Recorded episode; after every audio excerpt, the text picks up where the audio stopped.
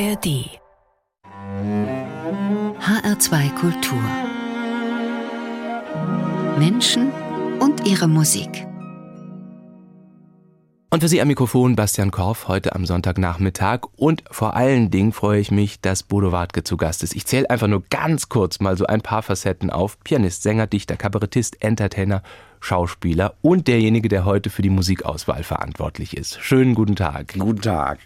Wie haben Sie denn die Musik ausgewählt? Worauf können wir uns freuen? Das sind alles Lieder, die sehr prägend für mich waren zu einer bestimmten Phase meines Lebens, sehr inspirierend oder sehr wegbegleitend und auch sehr tröstend. Wenn man selbst Musik macht, ständig auf Tour ist und immer von Musik umgeben ist, hört man da privat auch noch aktiv Musik oder dudelt das nur so ein bisschen im Hintergrund? Ich höre weniger Musik als früher, tatsächlich. So, und wenn, dann aber sehr gezielt. Also ich boykottiere Spotify, weil ich einfach nicht gut finde, dass man wenig bis gar nicht bezahlt wird als Musikschaffender von denen. Nun werden mir halt oft Links geschickt von anderen Leuten. Hier, hör dir den Song mal an. Und da ich eben kein bezahltes Konto bei Spotify habe, also die sind ja richtig perfide, du klickst dann auf den Link, ja, ich würde den Song gerne hören und Spotify sagt, haha, ich spiele einen anderen Song für dich, pass mal auf, ich spiele nicht den Song, den du hören willst. Wir hören jetzt auf jeden Fall Sie, hier nicht bei Spotify, sondern in HR2 Kultur. Und zwar mit Zweifel und Zuversicht. Das haben Sie ausgewählt. Warum genau dieses Lied? Das ist ja ein Lied von mir aus meinem aktuellen Programm. Und dieses Programm ist vor der Pandemie entstanden. Also es hatte Premiere im Februar 2020. Ich habe dann irgendwie fünf Auftritte oder so gespielt und dann erstmal gar nicht. Und dieses Lied, Zweifel und Zuversicht, hat sich im Laufe der Pandemie für viele Menschen, inklusive mir, zu einem Stück der Stunde entwickelt. Also es hatte nichts mit der Pandemie zu tun, aber sprach vielen anscheinend aus der Seele. Also es personifiziert den Zweifel und die Zuversicht als zwei mögliche Betrachtungsweisen des Geschehens. So und beide buhlen quasi um den Zuhörer und fangen im letzten Teil des Liedes an, sich zu streiten. Und wer letztendlich gewinnt, das ist jedem selbst überlassen. Jetzt habe ich schon das ganze Lied gespoilert. Umso genauer können wir jetzt zuhören. Bodo Wartke, Zweifel und Zuversicht.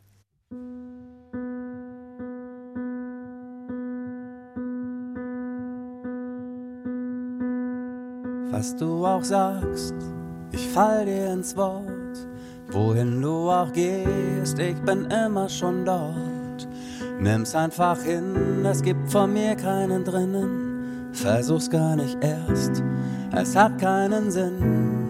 Du kannst dir noch so schöne Luftschlösser zimmern.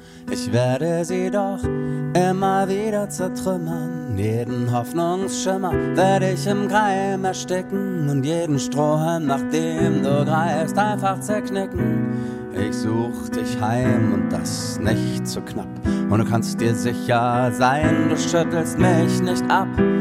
All deine Bemühungen laufen ins Leere, denn ich komm mit Vergnügen dir zu Haufen die Quere. Und welch ein Pech, niemand rettet dich. Ich mach dir durch die Rechnung einen fetten Strich, da hilft dir auch kein Urvertrauen. Ich werd Tag aus und Tag ein dir die Tour versauen. Mit meinem Gift, das ich dir ins Bewusstsein träufel, ich listiger Illustrateufel. Ich weiß, du kennst mich gut. Ich bin der Zweifel.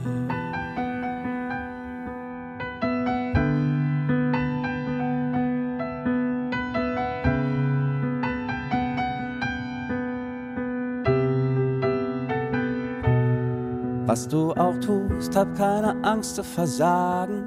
Wohin du auch gehst, ich werde dich tragen. Wir kriegen das hin, es kann dir gelingen. Erst recht dann, wenn ich bei dir bin. Ich werd vorbehaltlos dir den Rücken stärken. Und schon sehr bald wirst du verzückt bemerken, das Leben steckt schier voller Möglichkeiten. Und ich werde dir dafür den Weg bereiten. Hab Vertrauen, auf mich kannst du bauen und mit staunenden Augen in die Zukunft schauen. Es wird Zeit, dass wir dir die Flügel entstauben und von nun an dir an dich zu glauben erlauben. Zeit zu handeln, hab Mut und glaub mir, der Wandel tut dir ganz gut. Ab jetzt ist Schluss mit dem bekloppten Zynismus. Wie wär's mit nem Schuss Optimismus? Ich bin die, die, wenn der Vesuv ausbricht, ich noch ans rettende Ufer kriegt. Ich weiß, du kennst auch mich. Ich bin die Zuversicht.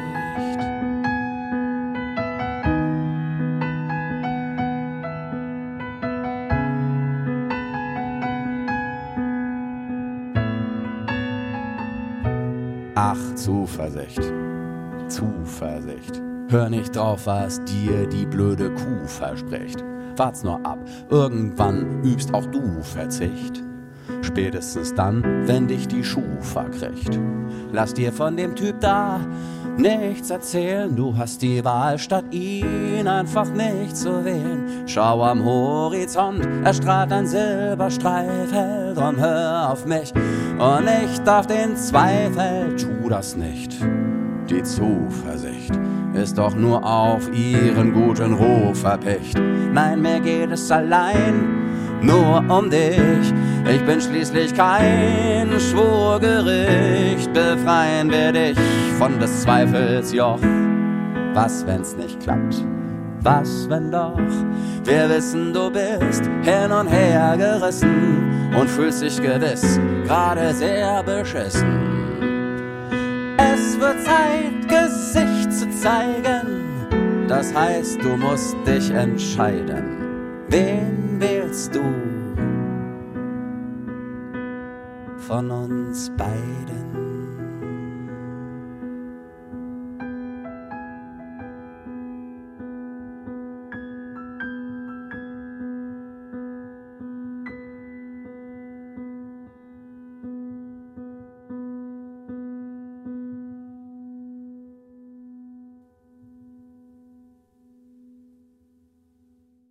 Bodo Wartkes Zweifel und Zuversicht. Bodo Wartke ist heute zu Gast in HR2 Kultur Menschen und ihre Musik. Was wollen Sie denn den Menschen mit Ihren Liedern in die Ohren träufeln? Egal, ob Sie jetzt zuversichtlich oder zweifelnd unterwegs sind.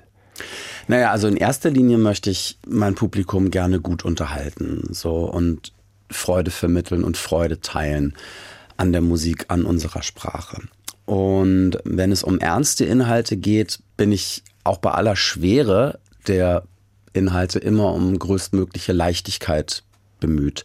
Also Musik, Kunst als, als Verabreichungsform, als Darbietungsform und Musik im Speziellen kann halt etwas, was das gesprochene oder das gelesene Wort alleine eben nicht imstande ist zu leisten. So, also einen nochmal emotional zu packen und zu berühren. Und das finde ich einfach total spannend. Also Inhalte auf diese Art und Weise rüberzubringen. Und im Idealfall damit halt auch zu entlasten. So, also im Idealfall so, dass man drüber lachen kann, über die Situation, über sich selbst, aber eben auch so, dass es einem gelingt, die Dinge nicht mehr so schwer zu nehmen, sie sind schwer genug. So, und wenn es mir gelingt, etwas, was mich wirklich belastet, musikalisch und vielleicht sogar auch komödiantisch aufzuarbeiten, tue ich mir selbst damit auch etwas Gutes. So, und äh, im Idealfall auch dem Publikum. Wenn man ihre Programme schaut, die großen Säle, die großen Hallen haben Freude und es ist voll und alle Leute haben Spaß. Wie sieht es denn mit den eigenen Zweifeln aus? Gibt es da auch so Momente, wo Sie sagen, hm, ist das gut genug, will ich heute raus auf die Bühne? Gibt's das? Ja, also ich zweifle witzigerweise nicht an meiner Kunstform. Also von der Sache bin ich total überzeugt. Und ich zweifle auch nicht daran, auf die Bühne zu gehen. So, also es war mir immer ein Bedürfnis, meine eigene Freude an der Sache mit den Leuten zu teilen. Mm, also natürlich gab es auch da Zweifel. Vor mehreren Jahren fiel mal ein Auftritt von mir buchstäblich ins Wasser auf einem großen Liedermacher Open Air Konzert, was darin gipfelte, dass ich von den Leuten ausgebuht wurde. Also ich war oh. wirklich so der falsche Künstler zur falschen Zeit, am falschen Ort, zum falschen Zeitpunkt. Aber nicht der Regenmacher. Nee, so, genau. Und ähm, das war halt sehr, sehr traumatisch. Und daraufhin habe ich echt überlegt, oh weia, vielleicht sollst du, sollte, hättest du besser mal dein Studium nicht abgebrochen zugunsten der Kunst. Da war ich arg mit mir im, im Zweifel.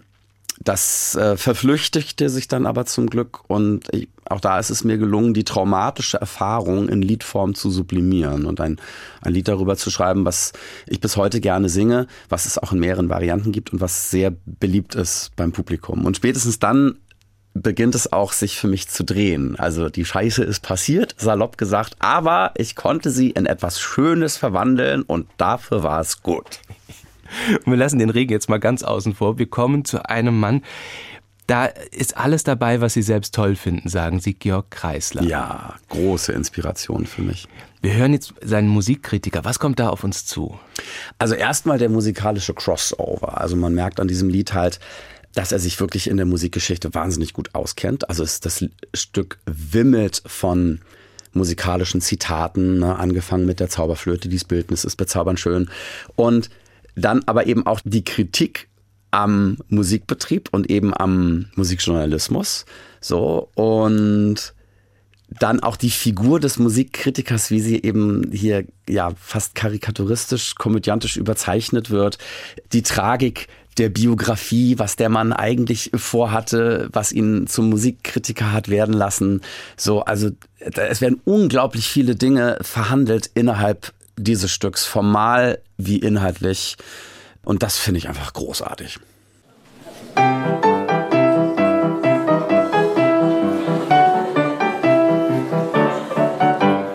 Heute findet jede Zeitung größere Verbreitung durch Musikkritiker.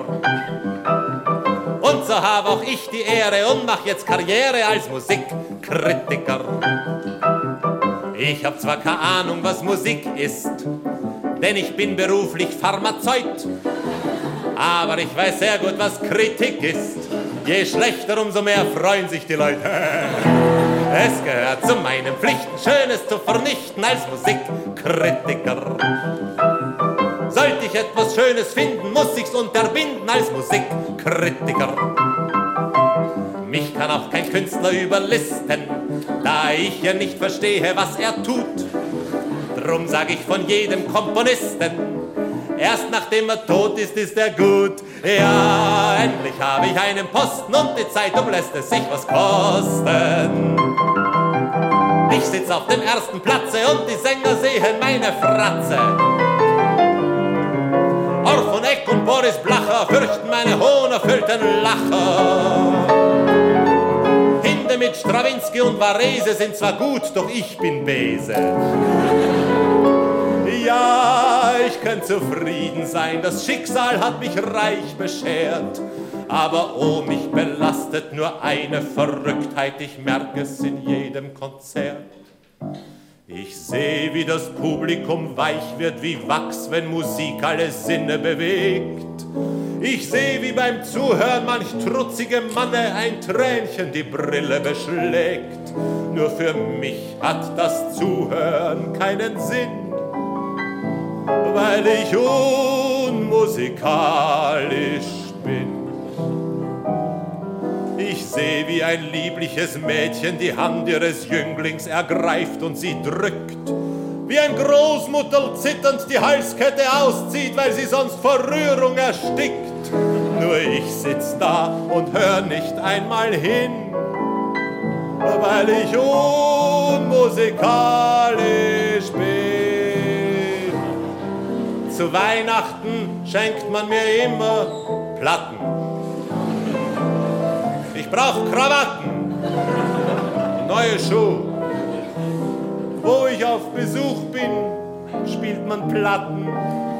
Ich sitz im Schatten und hör nicht zu. Aber andere hören zu und der Zauber der holden Musik macht die ganze Welt schwach. Die Bösen werden gut und die Kranken gesund, besonders bei Mozart und Bach. Nur ich sitz da und kratz mich stur am Kinn, weil ich unmusikalisch bin. Als Kind hab ich zwar Klavier gelernt und übte brav zu Haus, doch über gewisse Stücke kam ich nie hinaus. Dann hab ich auch noch Geige gelernt und übte brav und viel. Und dann ist mein Geigenlehrer gestorben und hat mir sein Geld vermacht. unter der Bedingung, dass ich nie mehr spiele. Aber etwas musste ich schließlich tun, so versuchte ich es als Autor. Und ein Verleger, zu dem ich kam, flüsterte mir ins Ohr, schreiben Sie doch ein Buch über Schubert, schreiben Sie doch ein Buch über Schubert. Also ging ich froh nach Hause, setzte mich nieder und ich schrieb. Schubert war ein Stierer, großer Komponierer. Er hat nie ein Geld gehabt, also ist er heute noch Verlierer. Er schrieb gar viele Töne, sicher auch wunderschöne. Für mich sind sie leider bestialisch, denn ich bin ganz unmusikalisch. Ob es jetzt Schubert oder Tchaikovsky, Brahms oder Liszt oder Dnieper, Petrovsky, ob Symphonie oder Ouvertüre, Rock'n'Roll oder die Walküre, Zauberflöte, verkaufte Braut. Für mich ist das alles nur laut. Das Buch war sofort ein Riesenerfolg und es sagten mir viele Herren, genial, großartig, Sie müssen Kritiker werden. Ich sagte ja. Und es geschah. Ich gehe in Konzerte und Opern hinein und ich höre mir den Unsinn dort an. Den Leuten gefällt's und ich komme zu dem Schluss, an Musik ist vielleicht etwas dran. Nur was dran ist, will mir nicht in den Sinn. Weil ich unmusikalisch bin. Die Orgel erklingt und ein Knabenchor singt und der Kontrapunkt tut sich verzweigen. Die Pauke zersplittert, der Kapellmeister zittert und angeblich schluchzen die Geigen. Am Schluss erdröhnt noch donnernder Applaus. Ich bin der einzige unmusikalische Mensch im Haus. Aber heute findet jede Zeitung größere Verbreitung durch Musikkritiker. Und so habe auch ich die Ehre und mache jetzt Karriere als Musikkritiker. Ich habe diesen Posten schlau erbeutet und ich hasse nicht so wie Musik. Und dass mir Musik so nichts bedeutet, zahl ich jetzt den Musikern zurück.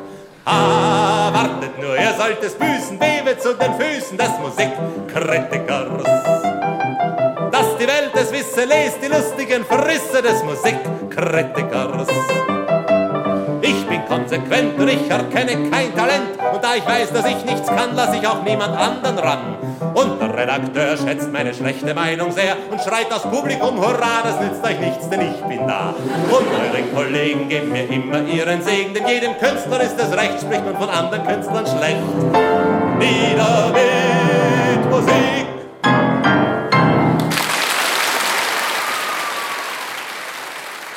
Georg Kreislers, der Musikkritiker, hört ja so schön auf, weil ich unmusikalisch bin.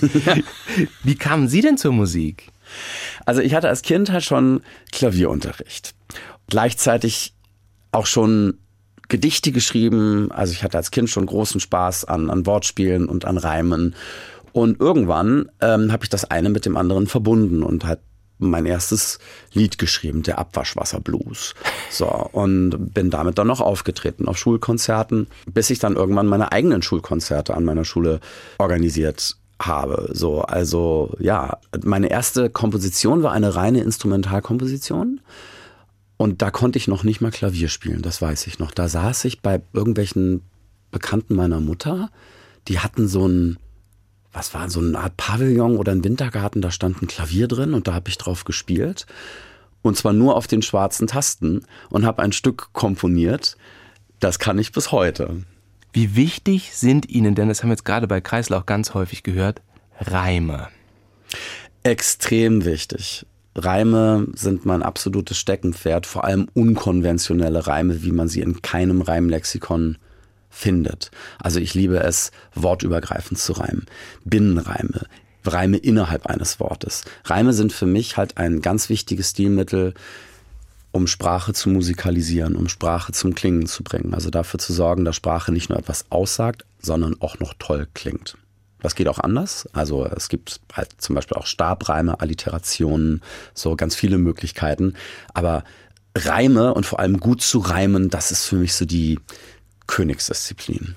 Und deswegen habe ich mit heutiger deutschsprachiger Popmusik auch große Schwierigkeiten, weil die alle so unglaublich unsauber reimen, nach meinen eigenen Maßstäben. So, man kann das so machen, klar, so, aber ich weiß halt, es geht auch anders. Also es ist nicht nötig, unsauber zu reimen. Man findet immer einen sauberen Reim, der inhaltlich das auf den Punkt bringt, was man sagen will. Also das hat mir die deutsche Sprache jedes Mal stets aufs Neue bewiesen und sie hat mich nie enttäuscht. Also das ist ja der große Sprachschatz, über den wir verfügen. Also man kann so viele Sachen so glasklar und facetten- und variantenreich auf den Punkt bringen und dann auch noch so, dass es sich reimt. Es gibt ja ganz viele Reimphilosophien. Ich meine, Stephen Sondheim hat immer gesagt, Reime sollen dem Hörer, der Hörerin helfen, das Lied zu verstehen, weil die haben das eben nicht gedruckt vor sich stehen, die hören das nur, da sind die Reime so eine, so eine Krücke bei dem, beim Verständnis. Andere sagen, zum Beispiel Edith Jeske, die große Textdichterin, Lehrerin, sagt auch, ah, aber der Reim muss auch immer überraschen. Ich kann es nicht mehr hören, wenn ich schon, wenn ich schon nach dem ersten Vers weiß, worauf sich das gleich reimen wird. Wie machen Sie diese Gratwanderung, dieses, okay, zum einen in die Hand nehmen, zum anderen aber auch, so einen Reim habe ich noch nie gehört, hinzukriegen? Entscheidend ist der Weg dorthin. Also in, in Rapperkreisen wird häufig gesagt, ja, das sind ja so Haus-Maus-Reime. Also Mhm, die, die Herzschmerz. sind, ja, so die gelten als, ja, die nicht so gut. Wobei ich sage, ja, Moment. Erstens, es sind reine Reime, es sind präzise Reime, deswegen finde ich die schon mal gut. Entscheidend ist das, was auf dem Weg dorthin passiert. Also Herz und Schmerz ist auch kein schlechter Reim per se. Das ist eigentlich total gut, dass beide so verwandte Begriffe, die man schnell in Beziehung zueinander bringen kann, sich aufeinander reimen. Das ist total praktisch. So, und man, man blicke auf Heinz Rudolf Kunze, der hat auch Herz auf Schmerz reimt und zwar so, dass es richtig lustig ist. So, deswegen der Reim ist letztendlich nicht das Problem, sondern alles, was auf dem Weg dorthin passiert, das ist entscheidend. Also der Reim ist für mich halt keine Krücke, sondern ein ganz, ganz wichtiger Klangträger. So, und im Idealfall dann eben auch noch ein Bedeutungsträger. Also Reime werden dann oft abgeschmackt tatsächlich, wenn sie inhaltlich nicht etwas Wichtiges vermitteln. Also ich glaube, das, was Edith meint in dem Zusammenhang, also ich kenne sie gut, ich hatte selbst auch bei ihr Unterricht. So, sie hat mich zu diversen Stücken inspiriert.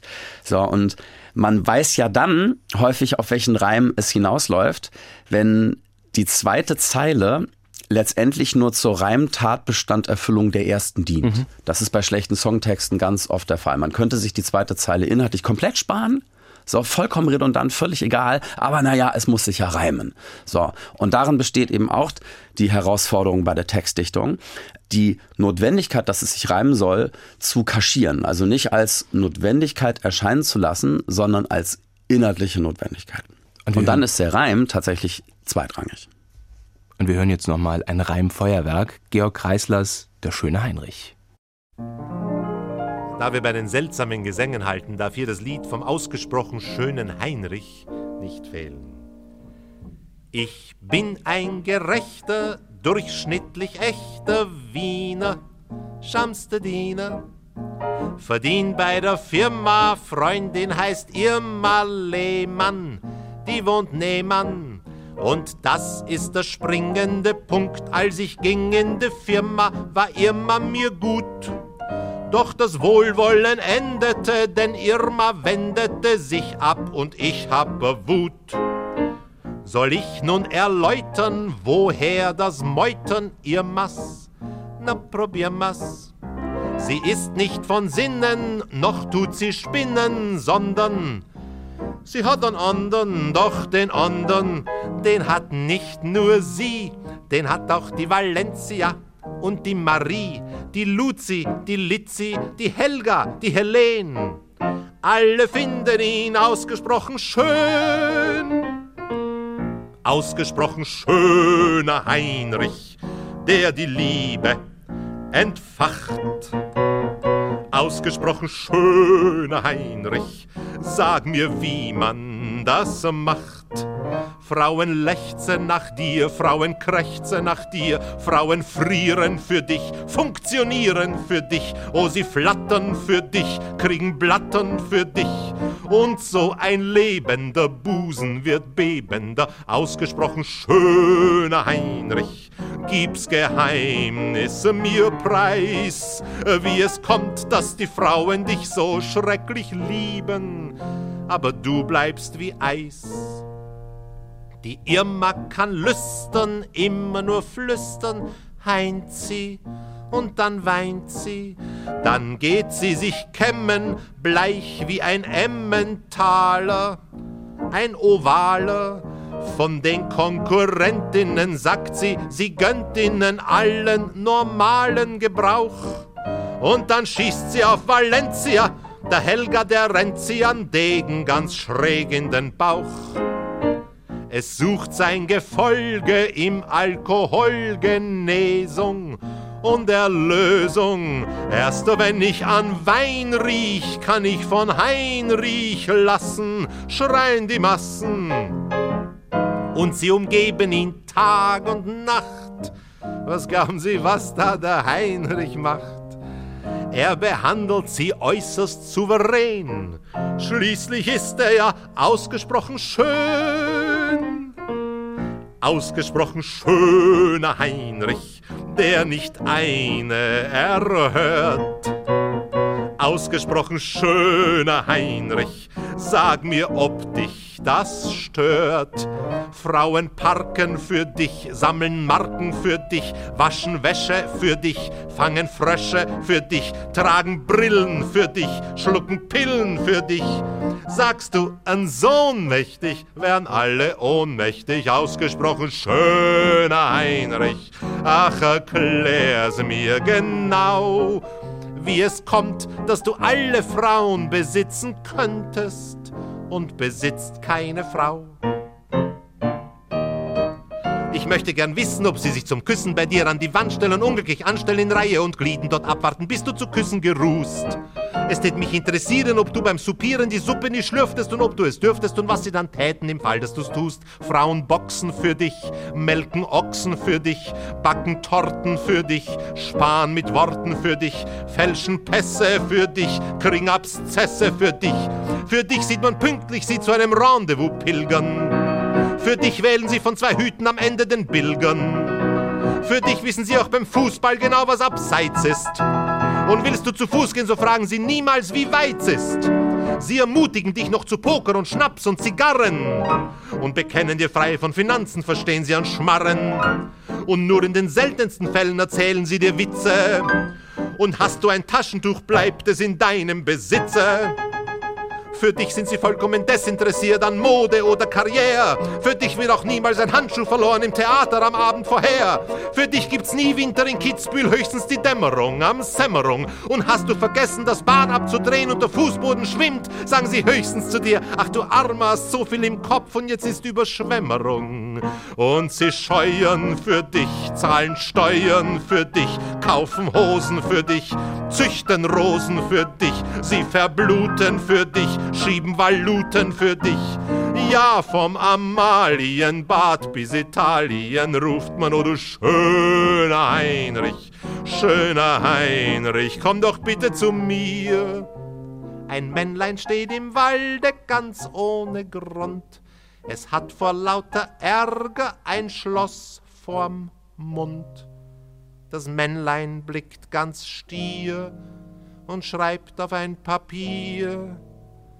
Heinrich, mir graut vor dir. Georg Kreisler mit Der schöne Heinrich. Ein Musikwunsch, ein Musikvorschlag von Bodo Wartke. Er ist heute zu Gast in HR2 Kultur in Menschen und ihre Musik. Wir haben ja gerade schon über ihre Schulkonzerte gesprochen. Wenn ich richtig informiert bin, ist ihr erstes Konzert gewesen am 16. November 96 in ihrer Aula ihres Gymnasiums in Bad Schwartau. Was Genau. ist seitdem passiert? In Kurzfassung. Ja. sehr, sehr viel. Also tatsächlich ist eins der Lieder, das ich damals schon sang, bis heute noch im Repertoire. Ich singe es heute mit meiner langjährigen Bühnen- und Duettpartnerin Melanie Haupt. Ansonsten sind viele Lieder, die ich damals schrieb und sang, nicht mehr im heutigen Repertoire aus gutem Grund. Ich war halt Teenie und habe Lieder geschrieben, die mir damals wichtig waren, auf die ich natürlich heute mit Mitte 40 ganz anders blicke und natürlich auch andere Themen habe. Aber, ja, und auch die Art und Weise des Auftretens. Also ich war natürlich damals ein Nerd und ein Schlacks, der mit seinen Gliedmaßen nicht weiß wohin und da halt auf die Bühne kommt in einer Art und Weise, wo ich heute denke so, oh weia. Aber was mich immer noch bass erstaunt im Rückblick, ist die absolute Selbstverständlichkeit, mit der ich das tue. So, ey, hier Leute, ich habe ein Lied geschrieben, das singe ich euch mal vor, pass mal auf. So, und das war damals schon der Fall. Also wie, wie ich vorhin sagte, ich habe eben nie an der Sache gezweifelt. An mir selber zweifle ich bis heute öfter mal. So im, im Leben auch viel mehr als auf der Bühne. Mir fällt das Sein auf der Bühne tatsächlich leichter. Also viele Leute haben ja Angst, auf die Bühne zu gehen und sich an ein Rampenlicht zu stellen, weil sie Angst haben, irgendwas geht schief oder sie vergessen ihren Text oder machen Fehler. Ich mache ständig Fehler und vergesse ständig meinen Text und habe aber die Erfahrung gemacht, auf der Bühne ist geschieht das in einem Safe Space. So, also es niemand stirbt, wenn man seinen Text vergisst und im Idealfall ist es sogar wahnsinnig lustig und sehr integrativ und verbindend, weil immer wer im Publikum sitzt, da kann ich heutzutage von ausgehen, der meinen Text besser kann als ich. So und, und, und der oder die sagt mir den dann vor und ich bin in der Lage, mein Lied zu Ende zu singen. Also es ist ein sehr gemeinschaftlicher Akt. also die Leute wissen auch, der schafft es nicht ohne uns, der braucht sein Publikum. Wie politisch sind Sie denn geworden? Was, was möchten Sie da drehen? Wie, wie hat sich das in den Jahren entwickelt? Ja, also Regen ist ein gutes Beispiel. Ne? Ich schrieb ja in Folge dieses Konzertes, was buchstäblich ins Wasser fiel, ein Lied genau darüber, über Regen und besinge in der ersten Strophe des Liedes diese Situation, dass ich ausgebuht werde und es wie in Strömen regnete und scherzte damals im Jahr 2001, als das passiert war und ich daraufhin das Lied schrieb, schrieb noch über den Klimawandel. Also eine Zeile des Originalliedes lautet, wo ist eigentlich der Klimawandel, wenn man ihn mal braucht? Ha, ha, ha, ha. Ne, damals war das schon in aller Munde, aber es war noch so abstrakt, ja, der Klimawandel, das ist etwas, was sich irgendwann vielleicht mal ereignen könnte. So, und jetzt, wenige Jahre später, ist er da und zwar in einem Ausmaß, mit dem wohl niemand so gerechnet hätte. Und Klimawandel heißt ja auch nicht, dass es schön warm wird, wie man damals so gedacht und gewitzelt hatte, sondern dass Extremwetterereignisse zunehmen. Und darüber in der Art und Weise Witz zu machen, wie ich das damals gemacht habe, ist einfach vollkommen unangemessen und ignorant vor dem Hintergrund des Wissens, das wir heute darüber haben. So, und dar daraufhin sah ich mich dann einfach bemüßigt, das Lied umzuschreiben. Das mache ich gerne mit meinen Liedern, wenn die für mich nicht mehr stimmen, lasse ich die entweder bleiben oder schreibe sie um, bis sie wieder stimmen. Und Regen ist das beste Beispiel dafür. Das habe ich irgendwie drei oder viermal umgeschrieben. Also das gibt es in ganz vielen Varianten weil sich so viel darüber sagen lässt. Und inzwischen dreht sich das in der heutigen Version des Liedes, die auch Bestandteil meines aktuellen Programms ist, um den Klimawandel letztendlich und was da gerade passiert und wie wir damit umgehen und letztendlich ist es ein Appell an die Politik, doch bitteschön äh, die Klimaziele, zu denen äh, man sich selbst verpflichtet hat. Ja, dadurch ist es letztendlich jetzt ein ganz anderes Lied geworden, aber hat immer noch das gleiche Thema. Und ein Lied, könnte man sagen, zur Zeit haben Sie auch ausgesucht, die Lösung. Genau, das ist so gesehen auch ein politisches Lied. Also ich bin nie so Partei politisch. Ich begreife mich nicht als politischer Kabarettist im, im, im Stile eines Volker Pispers, der mir sehr, sehr fehlt. So, also den finde ich ganz großartig. Und was der ja letztendlich betreibt, ist politische Bildung auf der Bühne. Also der einen in den Zustand der Sachkenntnis versetzt, weil der so viel weiß und das einfach so gut durchdringen und analysieren kann. Und davon bin ich einfach weit entfernt, da irgendwelche Tipps geben zu können. Und ich finde es auch zu einfach, also was er jetzt nicht macht, ne? aber was andere machen, ist ähm, Politiker zu bashen und zu sagen, ja, mh, hm, äh, der und der oder die und die hat das und das gesagt, ne, voll doof und so. Also was, worüber ich mich schon beschwere und natürlich auch komödiantisch aufgreife, sind bestimmte Inhalte oder bestimmte Probleme oder auch bestimmte Teile von Parteiprogrammen so oder äh, Narrative oder Lösungsansätze, die in meinen Augen keine sind. So, aber ich beleidige niemanden persönlich. So und in dem Lied Die Lösung geht es darum, dass es die drängenden Probleme gibt, die wir heutzutage haben mit Klimawandel, ähm, Bildungsnotstand, Pflegenotstand, was nicht alles. Und dass ich dann auf unterschiedliche Leute zugehe und die Frage, was kann man da denn machen? So, und ich spreche mit Nationalisten, Islamisten, christlichen Fundamentalisten und Gangster-Rappern. So, also Gruppen, wie sie unterschiedlicher nicht sein könnten. Und sie sagen, Überraschung, alle das Gleiche.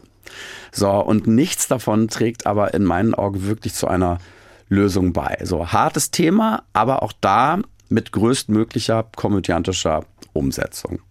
Es mangelt uns ja gerade nicht an Problemen. Nehmen wir mal nur so aktuelle Themen wie Umweltschutz und Klimawandel, soziale Gerechtigkeit und fairer Handel, bezahlbarer Wohnraum für Käufer und für Mieter. Und ausreichend Plätze in der Kita, mehr Personal in der Bildung und der Pflege. Wie bringt man da am besten was zu Wege? Ich hab darüber in den letzten Wochen mit ziemlich vielen Menschen mal gesprochen, zum Beispiel mit ein paar Nationalisten, ob sie vielleicht eine Antwort wüssten auf die Frage, wie man all diese Probleme in den Griff bekommen kann. Und die so, na, aber klar haben wir dafür die Lösung und die ist echt 1A. Pass auf. Und zwar werden alle, die Nächste sind wie wir, von ihr vertrieben oder gleich eliminiert. Denn wir sind schließlich hier die Herrenrasse und alle anderen sind Menschen zweiter Klasse. Und eine Frau gehört natürlich an den Herd, die ist nur dazu da, dass sie Kinder gebärt. Und zwar solche, die zu etwas taugen, mit blonden Haaren und mit blauen Augen. Und Schwule sind doch alle krank, genau wie jeder linksgrün versiffte Punk. Mit denen haben wir viel zu lange schon Geduld. Ach ja, und die Juden sind an allem schuld. Ah. Ach du Scheiße.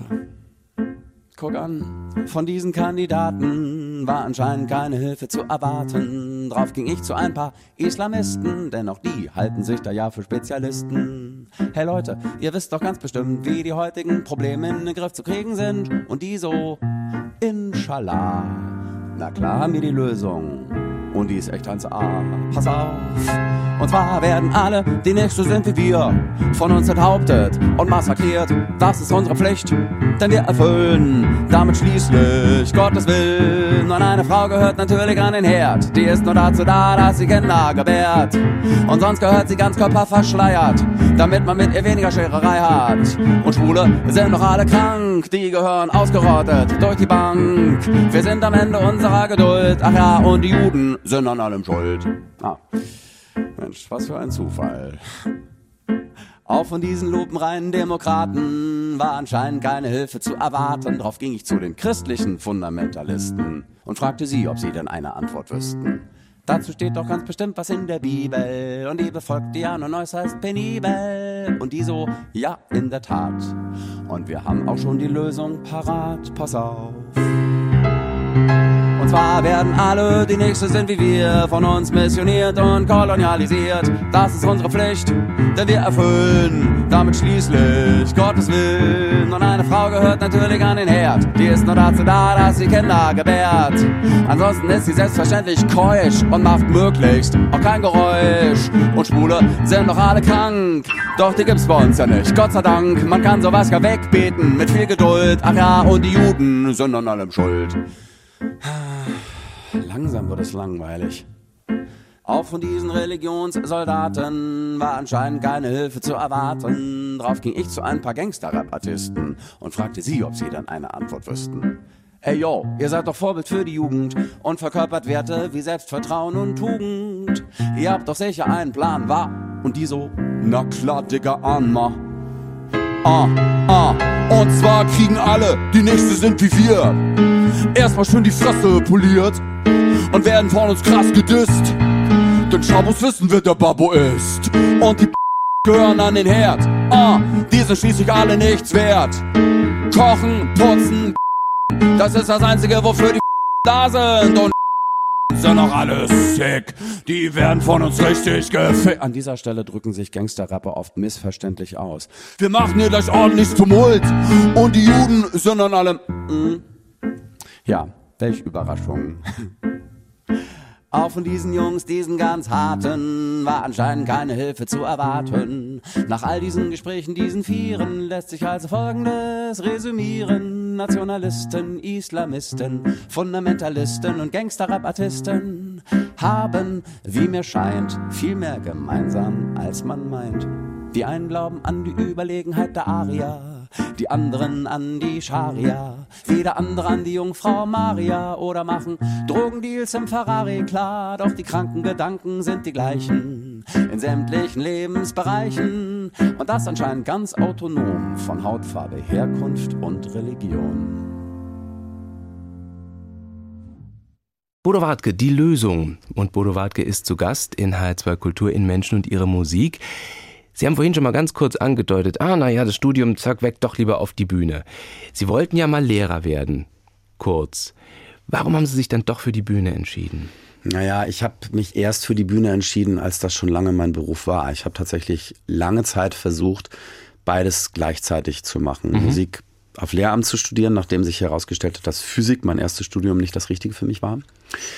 Und ähm, es, es mündete darin, dass ich am Wochenende irgendwo aufgetreten bin, dann Montag zurückkam nach Berlin, mich abends noch in die Überzelle setzte an der Hochschule, um für den Klavierunterricht am nächsten Tag zu üben. Also ich habe mich einfach sehr überfordert und dann Sehnenschadenentzündung bekommen in beiden Armen. Also ein klares Überlastungssymptom mit dem Effekt, dass ich gar nicht mehr Klavier spielen konnte. Und zuvor dachte ich ja, naja, solange du kannst, machst du beides, ne, studieren und auftreten. Und dann ging auf einmal gar nichts mehr, weder noch. Und dann war klar, okay, oh weia, ich glaube, jetzt muss ich mich langsam mal entscheiden, wenn ich meine Gesundheit nicht aufs Spiel setzen will. Und ähm, ab dem Moment fiel mir die Entscheidung auch nicht mehr schwer. So, also vorher meinten meine Kollegen schon Jahre vorher, wieso, wieso studierst du? Also wieso, wieso, also hä, du bist Künstler. So, also das war denen völlig klar, als ich in der Scheinbar aufgetreten bin. Das ist so eine kleine Varieté-Bühne in Schöneberg, die gibt's bis heute. Bis heute trete ich da auf und probiere neue Songs aus, passen 50 Leute rein, dann ist der Laden voll. Und da hat man halt erstens die Möglichkeit, ein authentisches Feedback von den Leuten zu bekommen. Funktionieren die Lieder, funktionieren die nicht? Muss ich da nochmal bei? Hm? Und man lernt halt alle seine Kolleginnen und Kollegen kennen, die dann mit dir was zusammen machen so, und fragen, ey, wollen wir eine Show machen? Und, und einer fragte mich, hast du Bock, eine Varieté-Show zu moderieren im Chamäleon-Varieté? Mein erstes bezahltes Engagement. So, also ein, ein ganz wichtiger Ort, äh, sich künstlerisch auszuprobieren. Und Leute, die nicht in Berlin wohnen, fahren deswegen nach Berlin. Mhm. So, das hat sich echt rumgesprochen und probieren dann da ihre Sachen aus. So, also ganz wichtiger Lackmustest. Und da fielen meinen Kollegen immer die Augen aus dem Kopf, wenn ich gesagt habe, ja, ich studiere Physik. Und die so, was? Wie, wieso das denn? Was für ein Quatsch, was für eine Verschwendung. So, und die haben mich damals eben schon gesehen mit dieser Selbstverständlichkeit, mit der ich auf die Bühne ging. Und trotzdem habe ich zu dem Zeitpunkt selber noch nicht daran geglaubt. Also ich habe es zwar gemacht, aber nicht geglaubt, das könnte mein Beruf sein und war dann selbst vollkommen überrascht davon, dass es auf einmal mein Beruf war, ohne dass ich wirklich viel was dafür machen musste. Ich konnte sehr, sehr prompt davon leben und meinen Unterhalt bestreiten und alles weitere hat sich ergeben. Wir kommen gleich nochmal auf Schulen zurück. Schulen fürs Reimen, fürs Liedermachen. Vorher hören wir, wir sind Helden mit Denkmal. Das hat auch einen Zusammenhang mit einer Schule, mit ja. Sago. Genau. Was ist, was ist Sago? Ich kenne Sago aus der Küche. Ja, das stimmt. Ich, also, ich erzähle erstmal, was es was Sago ist und was es mit dem Begriff auf sich hat. Sago ist eine Akademie für Musik und Poesie. So nannte es der Gründer und Leiter Christoph Sterlin, ein großartiger Liedermacher, inzwischen leider verstorben. Und der scharte eine Gruppe von jungen Liedermacherinnen und Liedermachern um sich, die er mochte und bei denen er glaubte, denen kann er noch was beibringen. Und ich bin zu Sago gekommen infolge von Schüler machen Lieder. Habe ich gewonnen, den Wettbewerb im Jahr meines Abiturs 1996. Wurde daraufhin nach Berlin eingeladen zum sogenannten Treffen Junge Musikszene. Das gibt es bis heute. So. Und das war unglaublich inspirierend für mich. Erstens in Berlin zu sein, das erste Mal in meinem Leben. Die tollen Kolleginnen und Kollegen kennenzulernen und da einfach ein tolles Wochenende zu verbringen und sich musikalisch auszutauschen und aufzutreten. Und da habe ich eben Uli Seefuß kennengelernt, auch ein toller Kollege, der damals schon bei Sago war. Und der hat mich Christoph Sterlin empfohlen. Er hat gesagt, guck mal hier, Christoph, da ist dieser junge Typ, den musst du mal kennenlernen. Und dann fuhr ich hin zu Christoph, habe ihn besucht in Hechingen und habe ihm Lieder von mir vorgesungen und über ihn Theodor Kramer kennengelernt, einen ganz großartigen Dichter und eben halt auch Sachen von ihm selbst. Christoph Stählin verstand es wie kein zweiter, Sensationen im Alltäglichen zu finden. Also der hat einfach Vorgänge des Alltags so wunderbar musikalisch und sprachlich auf den Punkt gebracht. Zum Beispiel, man stelle sich vor, man isst eine Kirsche und klemmt die Kirsche zwischen seinen Schneidezähnen ein und zieht den Stängel raus. Und wie sich das anfühlt und das Geräusch, was das macht. Darüber schreibt er ein Lied. So, und man hört das und denkt, ah geil, kenne ich. Habe ich auch schon mal gemacht. So. Und ab dann kann man keine Kirsche mehr essen, ohne an Christoph Sterling zu denken. So. Und solche Lieder hat er geschrieben, genau wie Theodor Kramer. Theodor Kramer schreibt Gedichte übers Blumengießen im Schrebergarten, wie geil das ist. Und man danach denkt man so, ah oh ja, geil, Blumenlesen, oh, das müsste ich auch mal wieder machen, das ist so cool. So einfach diese Naturverbundenheit. Und also auch da, was, was Sprache auszurichten imstande ist. Also vor allem, man fühlt sich so erkannt und, und gemeint durch das, was da mhm. passiert. So, und äh, das konnten beide, Theodor Kramer wie auch Christoph Sterlin, wie kein anderer. So, und ganz großer Lehrmeister. So kam ich halt zu Sago. Und wir trafen uns zweimal im Jahr. Auch die Gruppe gibt es bis heute, sie wird weitergeführt. Und ähm, haben uns ausgetauscht, uns gegenseitig Lieder vorgespielt, haben, wurden in, unterwiesen in der Handwerk des Liedermachens von Christoph, der halt dann auch in der Lage ist, für Prinzipien des Liedermachens ganz griffige Bilder und einzelne Begriffe zu finden. So, also Fallobst, Wassertriebe, Kaspar Hauser Turm, Maus. Das sind alles so, so alles so Fachworte, wo halt jeder Sago-Schüler weiß, ja klar, so, weiß ich sicher. Ne? So, und ähm, so, so Mikrokosmen. Zu dem Zeitpunkt, als ich neu zu Sago kam, kam auch Judith Holofernes neu zu Sago und gründete äh, einige Zeit später dann ihre Band Wir sind Helden. Bei Sago gab es immer eine sogenannte Jahresaufgabe. So, also zu dem, dem und dem Thema schreibt ihr einen Song. Mhm. In einem Jahr ist der fertig und dann singen wir den vor. Uns gegenseitig und machen ein Konzert, wo das dem Publikum vorgestellt wird. Und in dem Jahr lautete die Aufgabe Denkmal. Und jeder von uns hat ein Denkmallied geschrieben. Ich habe eins geschrieben, Judith hat eins geschrieben. Und das von Judith ist weitaus bekannter muss ich neidlos anerkennen, aber es ist halt auch richtig, richtig gut. Und ich weiß noch, wie sie uns das damals vorgestellt hat, ne? Und an der Gitarre begleitet, das dann sang. Und ja, ja okay, cool, so. Und ähm, ja, auch mein Denkmallied singe ich tatsächlich bis heute. Meins ist der Monolog eines Kriegsdenkmals, das halt in Vergessenheit gerät. Auch dieser Text ist anscheinend aktueller denn je und ich schrieb ihn im Jahr 1998. Wir hören jetzt allerdings Judith Holofernes mit ihrer Band Wir sind Helden, Denkmal.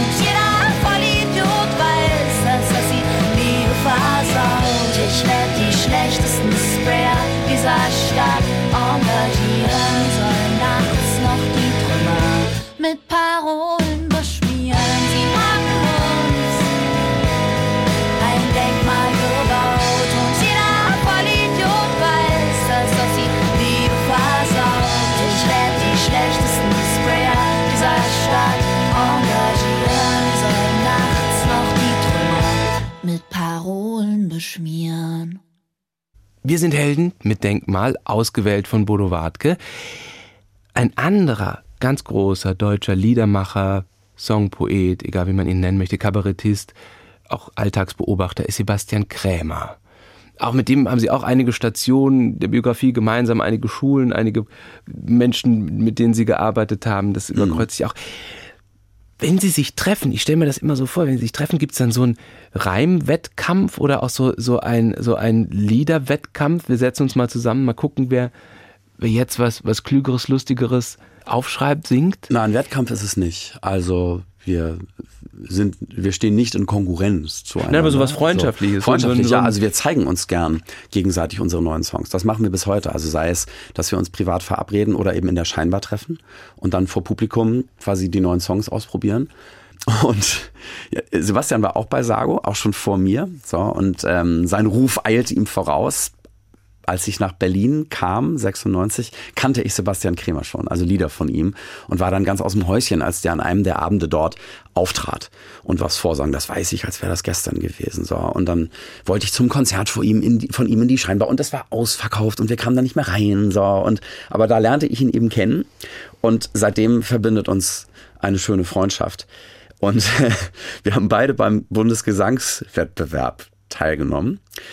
99 und 2001 und äh, na nee, 99 war er glaube ich noch nicht dabei, aber 2001 war er dabei. 99 gewann ich mit eigenem Repertoire. Ich bewarb mich mit ausschließlich eigenen Liedern. Man musste 45 Minuten Repertoire einreichen für die Sparten Musical, Chanson und Song.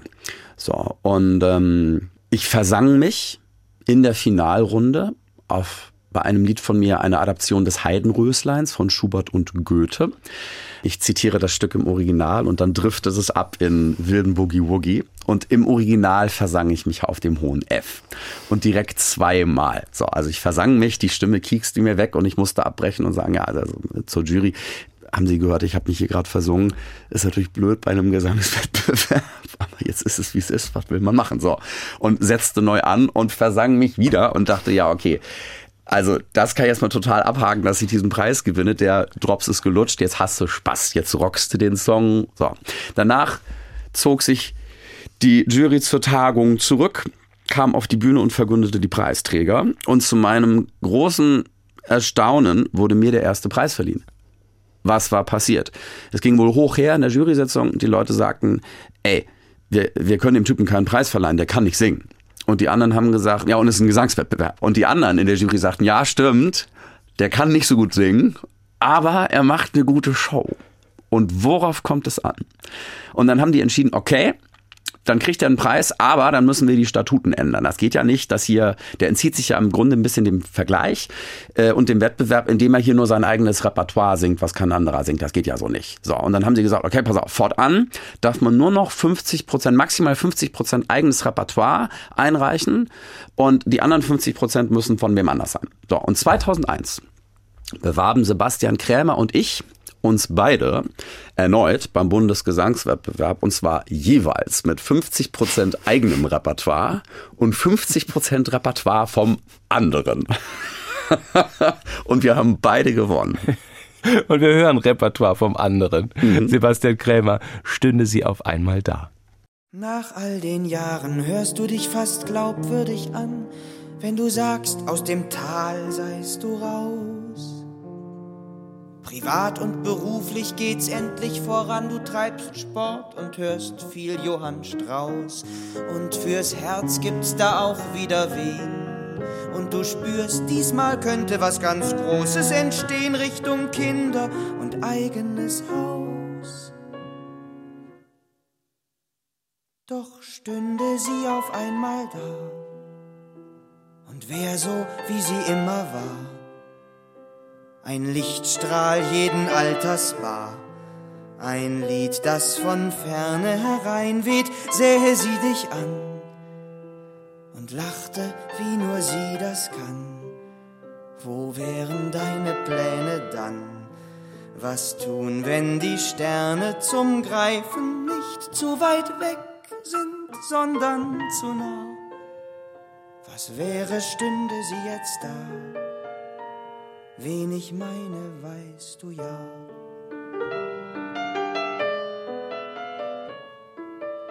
Nach all den Jahren weißt du, dass sie nicht wiederkehrt. Lang war Hoffnung dein innigster Feind. Hat dich, bis sie dann endlich verschwand, fast verzehrt. Und du hast ihr nicht lang nachgeweint. Soll nun Furcht an den Platz treten? Nein. Du verdienst endlich wieder Teil der Menschheit zu sein, doch wähn dich nicht zu sicher, mein Freund, denn stünde sie auf einmal da und strich sich mit der Hand durchs Haar, dann wäre alles weitere klar. Und doch nicht geheuer, schau, stünd sie jetzt da in der Tür. Genügte wohl ein Blick von ihr, und du, du wärst schon nicht mehr. Ein Strohhalm im Feuer, ein Kerl, der die Hand, die ihn zerquetscht, kurz noch sah. Wärst du, stünde sie jetzt da. Wen ich meine, weißt du ja.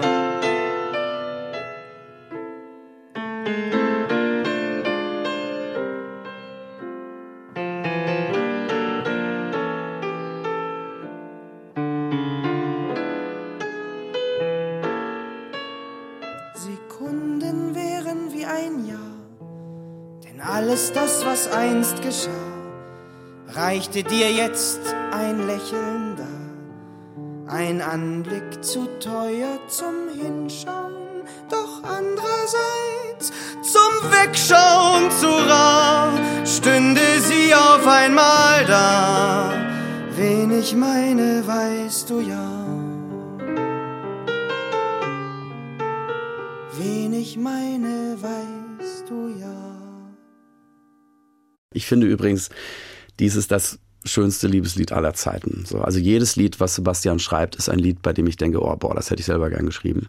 So und wünschte, ich verfügte über die gleiche Eloquenz und sowohl sprachliche als auch musikalische Raffinesse. Also ich halte Sebastian Kremer wirklich für ein veritables Genie. Sagt Bodo Wartke, gehört haben wir eben Sebastian Krämer mit Stünde sie auf einmal da. Wie halten Sie es denn mit der Popmusik? Ist das auch was für Sie oder ist das eher unter ferner Liefen? Total. Also ich finde, jede Musik kann super sein. So, also ein Genre ist nicht per se doof. So, also das merkt man vor allem, wenn man sich mal ein bisschen mehr einarbeitet. So, es ist natürlich leicht, irgendwie Schlager abzutun und blöd zu finden, aber es gibt ganz grandiosen Schlager. So die frühen Hits von Udo Jürgens, die alle Michael Kunze geschrieben hat. Fantastisch gereimt, fantastisch getextet, inhaltlich total super. Griechischer Wein ist natürlich ein super Song, den man im, im Bierzelt mitgrölen kann. Aber worum geht's in dem Lied? Es geht um die Lebensrealität von Gastarbeitern in Deutschland zur damaligen Zeit. So ein ganz empathischer, warmherziger Song, ein Meisterwerk. So und genauso geht's mir mit Popmusik auch. Ich finde Popmusik wenn sie gut gemacht ist, total klasse. Also eben in der ähm, also sie wird ja häufig als einfach abgetan, so mm, sind ja nur drei Akkorde. Ja, aber wenn die drei Akkorde geil sind und gut gesetzt und gut arrangiert, so, also ist das super. Quasi die, ne, die, die maximale Freiheit in der Beschränkung zu finden, das muss man ja auch erstmal schaffen, zu sagen, pass auf, ich nehme jetzt nur diese drei Akkorde und mal gucken, was ich daraus für eine Kathedrale bauen kann. Und das gelingt einigen. So, und ich bin wirklich geflasht von, also äh, aktuell zum Beispiel von K-Pop, also die Popmusik aus Korea. Ne? Mhm. Ich war 2004 in Südkorea und habe meine damalige Freundin da besucht. Die hatte da ein Auslandssemester und K-Pop ist da ein, ein allgegenwärtiges Kulturphänomen. Das war damals schon so. Also das läuft im Radio, die Taxifahrer singen das alle mit. Alle kennen die Songs. So, da gibt's auch so Karaoke. Sie nennen es anders, sie nennen es Nurebang. So, und da wird Karaoke gesungen. Und alle kennen diese Songs und, und können die mitsingen. Und damals war das noch in meinen Ohren so ein sehr kruder Stilmix. So, ey, wir nehmen irgendwie alles, was es gibt und packen das in einen Song. Und zwar Hip-Hop und Salsa und Heavy Metal und dann mal gucken, was dabei rauskommt. So, also unglaublich wild und so überbordend und halt so für meine damaligen Ohren total grotesk. So, wir machen alles nach und zwar geil und gleichzeitig. So. Und heute, wenn man sich eben heute so K-Pop anhört, ne, die ganzen krassen Bands, so Blackpink, das ist halt totale Avantgarde. Also das ist eben nicht so, wir machen das nach, was es schon gibt, sondern wir machen das, was kein anderer macht. So, und alle gucken hin und denken, Alter, ist das geil. Das ist ja ein, inzwischen ein größeres popkulturelles Phänomen mhm. als Popmusik aus Großbritannien mhm. und Amerika. Also die gucken nach Korea und denken, Alter, wie geht denn das? Wie machen die denn das? Und das ist ja völlig irre, was die alles können. Sie haben Elton John ausgewählt. Ja. Für heute. Welche Rolle spielt der für Sie? Das war der erste Popsong, den ich ausgewählt habe, den ich auf dem Klavier spielen konnte. Den hatte mir damals mein Cousin beigebracht und ich dachte damals schon, wie, wie geil, was ist das denn? Also über den habe ich Elton John kennengelernt und mir dann alles von Elton John angehört, was es gibt. Ich habe mir jedes Album gekauft und war jetzt endlich mal auf einem Konzert von ihm. Das wurde auch Corona-bedingt mehrfach verschoben. Mhm die Abschiedstour. Genau, genau. Also die letzte Chance, ihn überhaupt nochmal zu sehen auf der Bühne und die habe ich nutzen können, Gott sei Dank, so in Hamburg. Und es war fantastisch. Also der Typ mit über 70 und seine Band, die hat er ja auch von Anbeginn. Die sind halt auch alle über 70. So, und die rocken da unfassbar ab auf der Bühne. Also es ist, ja, es war wirklich ein Erlebnis, den man, der mich auch so musikalisch geprägt und begleitet hat, endlich mal live auf der Bühne zu sehen. Und hier ist er nicht live, aus der Konserve, aber genauso fein. I'm still standing.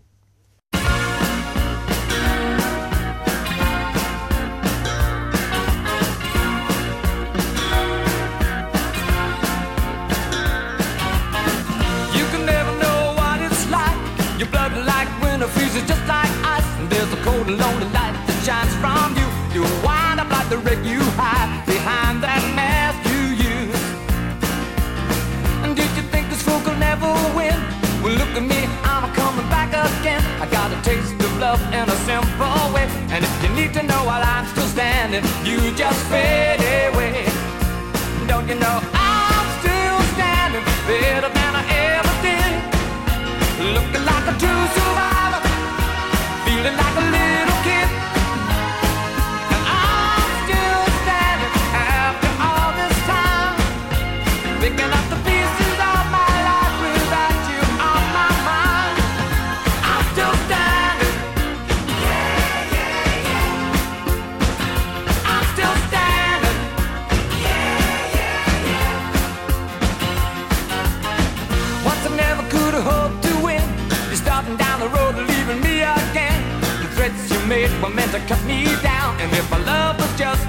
Circus, you'd be a clown by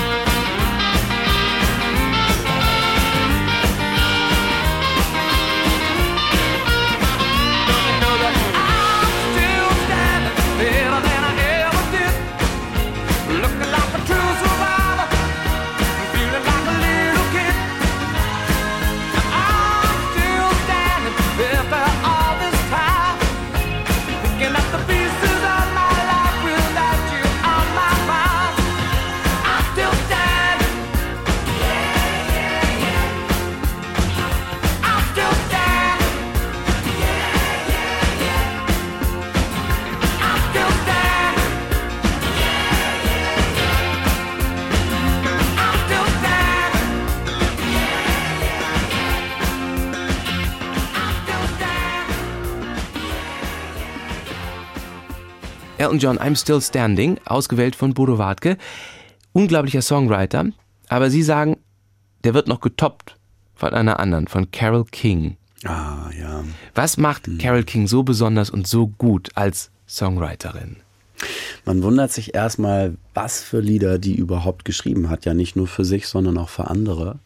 Das waren dann häufig diejenigen Hits, mit denen die jeweilige Band ihren Durchbruch hatte oder äh, ihre Wiederauferstehung. So, und dann guckt man hin und sagt, ach guck mal, das ist auch von Carol King, das gibt's ja nicht, da kann er wohl nicht wahr sein. So. You Make Me Feel Like a Natural Woman oder Crying in the Rain, was Aha wieder bekannt gemacht hat. Das ist von Carol King. So, und ähm, ich habe ich kannte diese Lieder, bevor ich sie kennengelernt habe. Ich habe sie kennengelernt über meine erste Freundin. Und die hatte das Carnegie-Konzert von Carole King auf Platte. Und das war für mich ein ganz wichtiges Album natürlich, weil ich na, das durch sie kennengelernt habe und ich war total verliebt und dann diese wunderbare Musik. Und vor allem dieses wunderbare Live-Konzert, also die Art und Weise, wie Carole King halt auch mit ihrem Publikum spricht, vor allem auch wie geil das rockt, was sie, was sie da singt und was sie auf dem Klavier spielt und dann auch wie was für eine melodische Kraft hat und worum es dann letztendlich inhaltlich auch geht. Also You've Got a Friend ist einfach das wunderschönste Lied über Freundschaft, zigfach gecovert. So und jede Band, die das covert, landet damit einen neuen Hit, verständlicherweise. Und das singt sie in in diesem Carnegie Hall Konzert auch noch zusammen mit James Taylor, der als Überraschungsgast auftaucht. Also von dem sagt sie halt vorher, dass der sie sehr geprägt habe. Und dann kommt er auf die Bühne und singt es mit ihr zusammen und alle Leute rasten natürlich komplett aus. Also ich finde nach wie vor, dass es eins der schönsten Lieder aller Zeiten und mit Sicherheit das wunderschönste Lied über Freundschaft. Und genau diese Aufnahme hören wir aus dem Carnegie Hall Konzert Carole King und James Taylor, You've Got a Friend.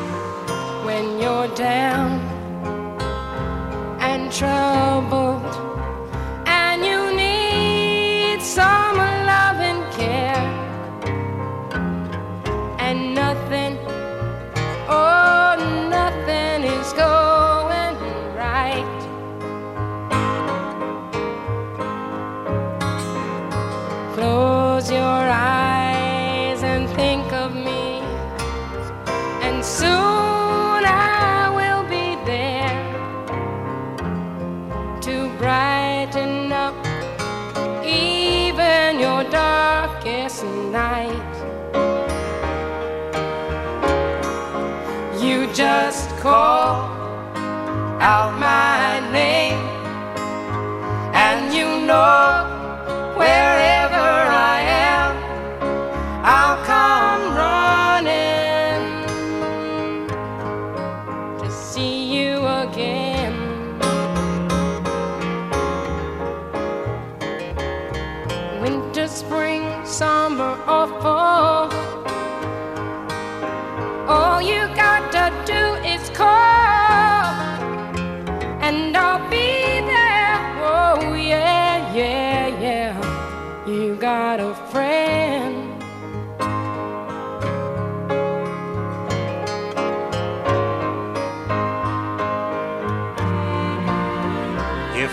sky high above you should grow dark and full of cloud, and that old north wind should begin to blow.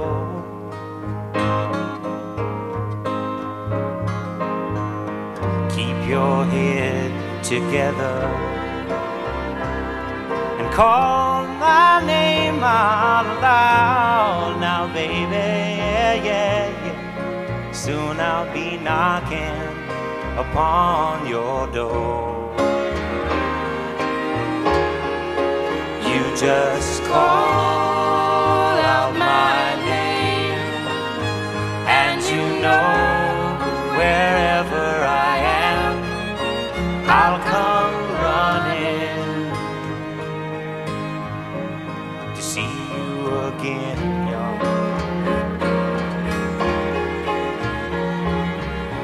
Winter, spring, summer, or fall. Hey, now all you got to do is call, and I'll be there, yeah, yeah, yeah. Well, ain't it good to know that you got a friend when people can be so cold? They'll hurt and desert you, and take your soul if you let them. Oh, but don't you let them. You just call out my name, and you know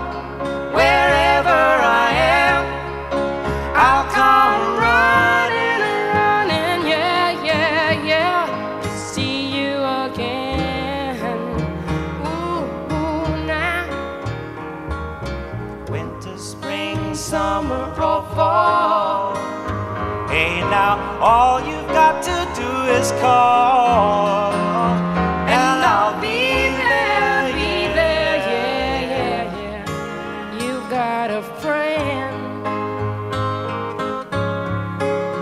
You've got yourself a friend now. Hey now, baby, you've got a friend. Now ain't it fine to know that you've got a friend?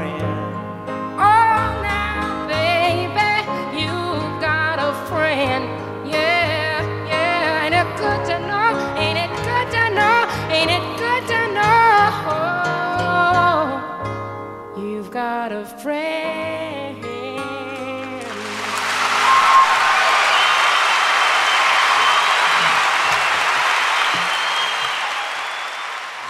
So klang das in der Carnegie Hall. Da hat Carol King zusammen mit James Taylor You've Got a Friend gesungen. Ganz besonderes Lied für Bodo Wartke, der heute zu Gast ist in HR2 Kultur. Sie haben auch gesagt, Sie haben das Carol King Musical gesehen am Broadway. Hm. Sind Sie so generell auch Musiktheater-affin? Gucken Sie sich gerne Musicals an? Ja, also auch da, wenn es gut gemacht ist. Ne? Also man gewinnt natürlich, wenn man nach London fährt, ins West End oder an den Broadway, eine Idee davon, ah, so kann es also auch sein. Hm, guck mal an. Also auch da, ne, wenn man sich nicht gut auskennt, ist es leicht, Musical erstmal blöd zu finden und zu denken, ja, aber es gibt wirklich ganz fantastische Musicals, auch in Deutschland. Und äh, es lohnt sich, sich das wirklich mal anzugucken. Also gerade die Musicals, die mein Kollege Tom van Hassel schreibt, den ich ganz großartig finde, von Hause aus eigentlich auch ein Musikkabarettist. Der ist jetzt musikalischer Leiter an den Uckermärkischen Bühnen in Schwedt und ballert ein geiles Musical nach dem anderen raus. So, die alle fantastisch gereimt sind. So, also ich empfehle jedem, sich das mal anzuschauen. Jetzt hat er ähm, die Liedtexte und die Buchtexte geschrieben zu einem BVG-Musical, was gerade in Berlin durch die Decke geht. Das, das hat jetzt gerade Premiere. Die, also die, die, die U-Bahnen und, genau. S-Bahnen in Berlin. Ja, es muss unglaublich gut sein. Ich wünschte, ich hätte es gesehen. Ich war auf Tour. So, ich hoffe, es gibt eine Wiederaufnahme, dass ich das nochmal gucken kann. Aber ich gehe davon aus, es ist brillant. Alleine schon, weil Tom die Texte geschrieben hat. So. Und ich habe mir einen großen Wunschtraum erfüllt. Ich war 2014 endlich mal in New York. Ich wollte da immer hin. Und äh, habe mir dann natürlich direkt mehrere Musicals angeguckt. Unter anderem Beautiful, das Musical über die Lebens- und Schaffensgeschichte von Carol King. Mit Jessie Mueller in der Hauptrolle, die daraufhin dann auch vollkommen verdient ein Tony gewonnen hat für die beste weibliche Hauptrolle. Der einzige Werbungstropfen war, neben mir saß einer, der alle Texte mitgesungen hat. So, der halt auch anscheinend großer Carol King-Fan und der sagt, you just call. Und ich dachte so, Mann, halt die Fresse! es war natürlich trotzdem total toll. Und ja, wie ich das bei allen Stücken am Broadway erlebt habe, bis in die kleinste Nebenrolle glänzend besetzt und unglaublich gut gespielt. So. Da gab es dann halt auch im Foyer einen Tonträger zu kaufen, den ich mir natürlich sofort gekauft habe, mit den ganzen Demo-Tapes von Carol King. Also wie man sie hört, wie sie die Hits, die sie selber nicht gesungen hat, aber die sie für andere geschrieben hat, eingesungen hat im Studio als Demo-Version. So, also so ziemlich rough aber halt total toll. Ne? Und da hört man dann Crying in the Rain von ihr. Wie, wie sie das komponiert hat. Und da kam ich dann mit der Frau, die die verkauft hat, ins Gespräch und habe halt erzählt, oh, ich komme aus Deutschland, bin ein Riesenfan und ha, so. Und dann stellte sich heraus, das ist eine gute Freundin von Carol King. So, ich habe gesagt, bitte grüßen Sie sie ganz, ganz herzlich. Lass uns doch über ein anderes Stück sprechen, das auch Furore gemacht hat am Broadway in London und auch in Hamburg. In Hamburg glaube ich aber nicht allzu sehr, nicht ganz so sehr wie in Amerika. Hamilton. Ja. Ein modernes Musical. Oh, und mit einer ja. besonderen Art zu singen, zu sprechen. Es wird hauptsächlich gerappt, ne? es ist viel, viel Hip-Hop drin. Genau, es ist das, also soweit ich weiß, das erste Musical, na, nicht ganz das erste Musical, aber auf jeden Fall das bekannteste Musical, was Rap als musikalische Erzählform wählt. Der, der das geschrieben hat, Lin-Manuel Miranda, hat vorher schon ein anderes Musical geschrieben, das ist in Deutschland nicht so bekannt, äh, nämlich In the Heights. Und das ist auch sehr Hip-Hop-lastig und großartig. Das habe ich leider nicht auf der Bühne gesehen, aber es gibt eine glänzende Verfilmung davon. Die ist fantastisch. So. Und ähm, Hamilton ist erst am Broadway auf die Bühne gekommen, als ich schon nicht mehr da war. Ich war 2014 da und 2015 ging das da los und durch die Decke. Ich habe das dann erst ein paar Jahre später in London sehen können. Und auch da war das fantastisch. So, also das hat mich so gepackt und ich dachte, ja, ja, Englisch kann ich, kein Problem. So, und saß da da drin und habe vielleicht fünf Prozent verstanden. Dachte, ey, es gibt's ja wohl nicht, aber war trotzdem völlig geflasht, weil es einfach so großartig ist und habe dann das richtig nachgearbeitet. Ich wollte wirklich wissen, worum geht's denn da und wie sind denn die Texte und man kann auch da wirklich nur vor Ehrfurcht auf die Knie fallen, weil es so glänzend gereimt ist, weil es so witzig ist, weil es wirklich Geschichte zum Anfassen ist. So Lin-Manuel Miranda sagt über sein Stück, It's a story about America then, told by America now. Denn was die ja machen, ist, die stellen einen komplett diversen Cast auf die Bühne. Also die Gründungsväter von Amerika, die ja nun alles Weiße waren, werden halt von People of Color dargestellt. Und zu keinem Zeitpunkt wundert einen das man, also man, das, und die machen auch gar kein Aufhebens drum, die machen das einfach so. Und jeder von denen kann natürlich dann auch noch fantastisch rappen, also nicht nur singen und Schauspielern, sondern dann eben auch noch richtig gut rappen. Als es dann in Deutschland auf die Bühne kam, war ich sehr, sehr skeptisch und dachte, oh, In deutscher Übersetzung. ja, in der deutschen Übersetzung so, oh, wenn das nach hinten losgeht, also wirklich diese unglaublich raffinierte, großartig getextete und gereimte Originalversion, das auf Deutsch, das kann ja nur schief gehen. Und hab's dann gesehen und meine Erwartungen, die hoch waren, wurden übertroffen. Und zwar bei weitem ist es glänzend übersetzt. So, und also wenn man das Stück gut kennt auf Englisch und zu dem Zeitpunkt habe ich es relativ oft gehört, habe ich mich natürlich dann auch immer selbst gefragt, oh, wie würde ich das übersetzen? Ah, schwierig. Und das, oh, das ist ja, oh, wie will man, ah, ganz schwierig. Und die haben wirklich ganz, ganz kluge äh, und ganz tolle textdichterische Entscheidungen getroffen, dass ich da auch drin saß und dachte, ah, bam, super und no. Na, also Props an Kevin Schröder, der das vor allem maßgeblich übersetzt hat. Auch toller Kollege. Und ich habe das in London halt einmal gesehen und in Hamburg dreimal. Und finde es wirklich ein Jammer, dass es gerade mal ein Jahr lief und dann wieder abgesetzt wurde. Und ich dachte, das kann doch nicht wahr sein. Endlich mal ein richtig gutes Musical, richtig gut übersetzt. Wieso läuft es hier nur ein Jahr? Und ich habe gesprochen mit der stellvertretenden Theaterleiterin desjenigen Musical-Theaters, wo in Hamburg Frozen läuft. Einer nicht so guten deutschen Übersetzung leider. Trotzdem ist es ein tolles Stück. Es lohnt sich auch, das sich anzuschauen. Und die sagte, na ja, also es kommen halt zu viele Leute ins Musical-Theater, ins Operettenhaus, wo Hamilton läuft und, und, und wundern sich dann, ja, wo ist denn jetzt das Rennauto? Und man denkt so, oh weia, ich, ach Herr Jemine, ja gut, also wenn man mit der Erwartung kommt, kann man nur enttäuscht werden. Und wir lassen jetzt mal den Mund offen vor Staunen. Wir hören einen Ausschnitt aus Hamilton. The Room Where It Happens. Das ist mein Lieblingsstück, das ist so großartig. Ah, Mr. Secretary. Mr. Burr, sir. And did you hear the news about good old General Mercer? No. You know Claremont Street? Yeah. They renamed it after him. The Mercer legacy is secure. Sure. And all he had to do was die. Yeah, that's a lot less work. We ought to give it a try. now, how you gonna get your debt plan through? I guess I'm gonna finally have to listen to you. Really? Talk less, smile more, whatever it takes to get my plan on the Congress floor. Now, Madison and Jefferson are merciless. Well, hate the sin, love the sinner. Hamilton. I'm sorry, Burr, I gotta go. But Decisions are happening over dinner.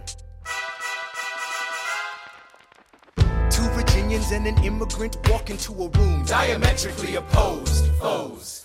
They emerge with a compromise, having opened doors that were previously closed. Bros. The immigrant emerges with unprecedented financial power, a system he can shape however he wants. The Virginians emerge with the nation's capital. And here's the pièce de resistance. No one else was in the room where it happened, the room where it happened, the room where it happened. No one else was in the room where it happened, the room where it happened, the room where it happened. No one really knows how the game is played, art of the trade, how the sausage gets made. We just assume that it happens, but no one else is in the room where it happens. Thomas claims Alexander was on Washington's doorstep one day in distress and disarray. Thomas claims Alexander said, I've nowhere else to turn. and basically begged me to join the fray. Thomas claims I approached Madison and said, I know you hate him, but let's hear what he has to say. Thomas claims Well, I arranged the meeting. I arranged the menu, the venue, the seating. But no one else was in the room where it happened, the room where it happened, the room where it happened one else was in the room where it happened, the room where it happened, the room where it happened. No one really knows how the party's ETS. The pieces that are sacrificed in every game of chess. We just assume that it happens, but no one else is in the room where it happens. Meanwhile, Madison is grappling with the fact that not every issue can be settled by committee. Meanwhile, Congress is fighting over where to put the capital. It isn't pretty. Then Jefferson approaches with a dinner and invite, and Madison responds with Virginian insight. Maybe we can solve one problem with another and win a victory for the Southerners. In other words, Ho, ho. a quid pro quo. I suppose. Wouldn't you like to work a little closer to home? Actually, I would. Well, I propose the Potomac. And you'll provide him his votes. Well, we'll see how it goes. Let's go. No. What else was in the room where it happened? The room where it happened.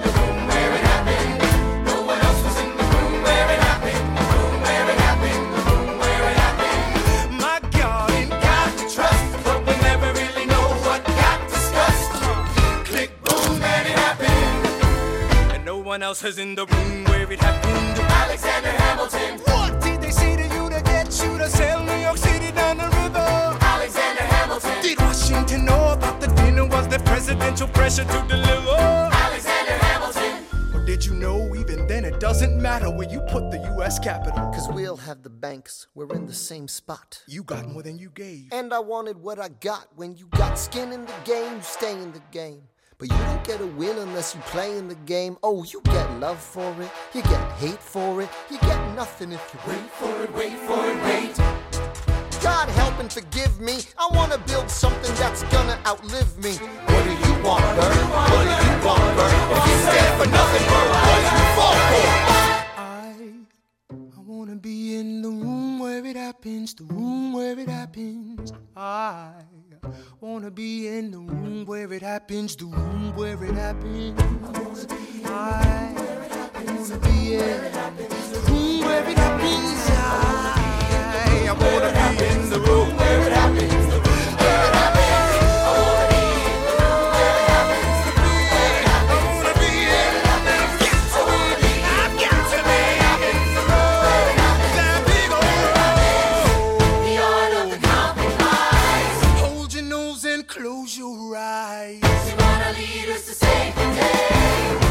We don't get a say in what they trade away. We dream of a brand new start. But we dream in the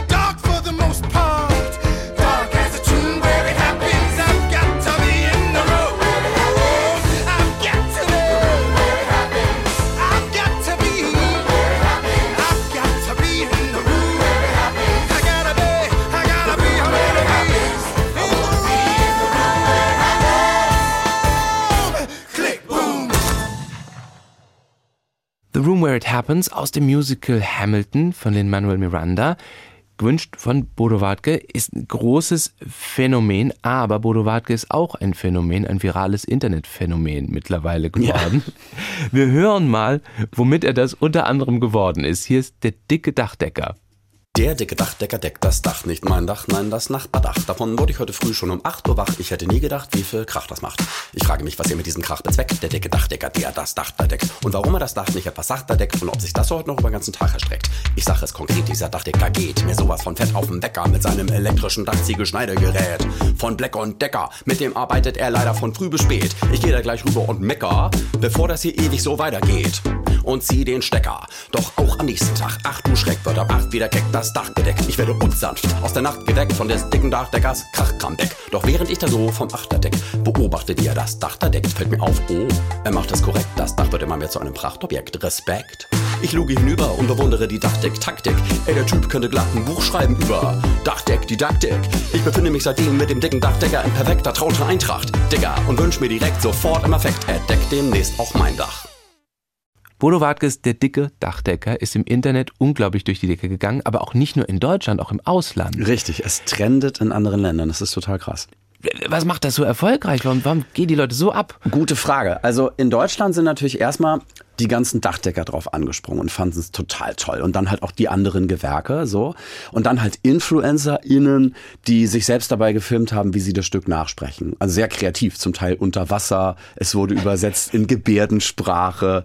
Gangster-Rapper haben es gecovert und versucht sich darin zu betteln, wer kann das schneller. Also unglaubliche, eine unglaubliche Kreativität, die dadurch entfesselt wurde. Ne? Also von wegen soziale Medien sind das passive Konsummedium. Das stimmt nicht. Also die Leute kommen auf ganz großartige eigene Ideen. Leute schreiben mir aus anderen Ländern, ich weiß gar nicht, warum das auf meiner For You-Page oder in meiner Timeline auftaucht, ich spreche gar kein Wort Deutsch, aber ich finde es total cool. So. Und woran liegt das, habe ich mich gefragt. Und ich vermute, es liegt am Klang. Klingt einfach gut, ne? Durch diese Alliteration, der, der gedacht, der deckt das Dach, es musikalisiert die Sprache, es rhythmisiert die Sprache. So, und Leute schreiben mir auf einmal, kriegen sie Bock, Deutsch zu lernen. So, und wollten dann auch wissen, was heißt denn das, was heißt denn das? Und dann haben wir es auf Englisch übersetzt und gesagt, darum geht's. Und jemand schrieb, sich erst über den Dachdecker beschweren, dass er so viel Krach macht, aber dann von ihm wollen, dass er auch das eigene Dach deckt. Das ist ja wohl so deutsch. Und ich dachte, hm, ja, da ist wahrscheinlich was dran. Ja, also, dass ausgerechnet der Zungenbrecher so durch die Decke gegangen ist. Das war ja schon der 18. oder 19., den wir veröffentlicht haben. Und das finde ich halt richtig schön, dass man eben auch dran andocken kann oder dem was abgewinnen kann, selbst dann oder gerade dann, wenn man die deutsche Sprache gar nicht spricht wollte gerade sagen, die Zungenbrecher sind ja ein großes Ding bei Ihnen. Deutsch Zungenbrecher 4.0. Was reizt Sie so an den Zungenbrechern? Was macht die so toll und so zeitlos? Es fing mit dem berühmtesten Zungenbrecher an, Fischers Fritz, fischt frische Fische. Da habe ich mir einfach selbst die Aufgabe gestellt oder hatte eben die Neugier, na, kann ich das noch ein bisschen auf die Spitze treiben? Und zwar erstens so, dass es sich reimt und zweitens so, dass man erfährt, was der mit seinen frischen Fischen macht, nachdem der die gefischt hat. So, und habe mir dann diese kleine Geschichte ausgedacht, die den Zungenbrecher fortspinnt. So, und dann kamen Blaukraut und Brautkleid dazu und der Potsdamer Postkutscher.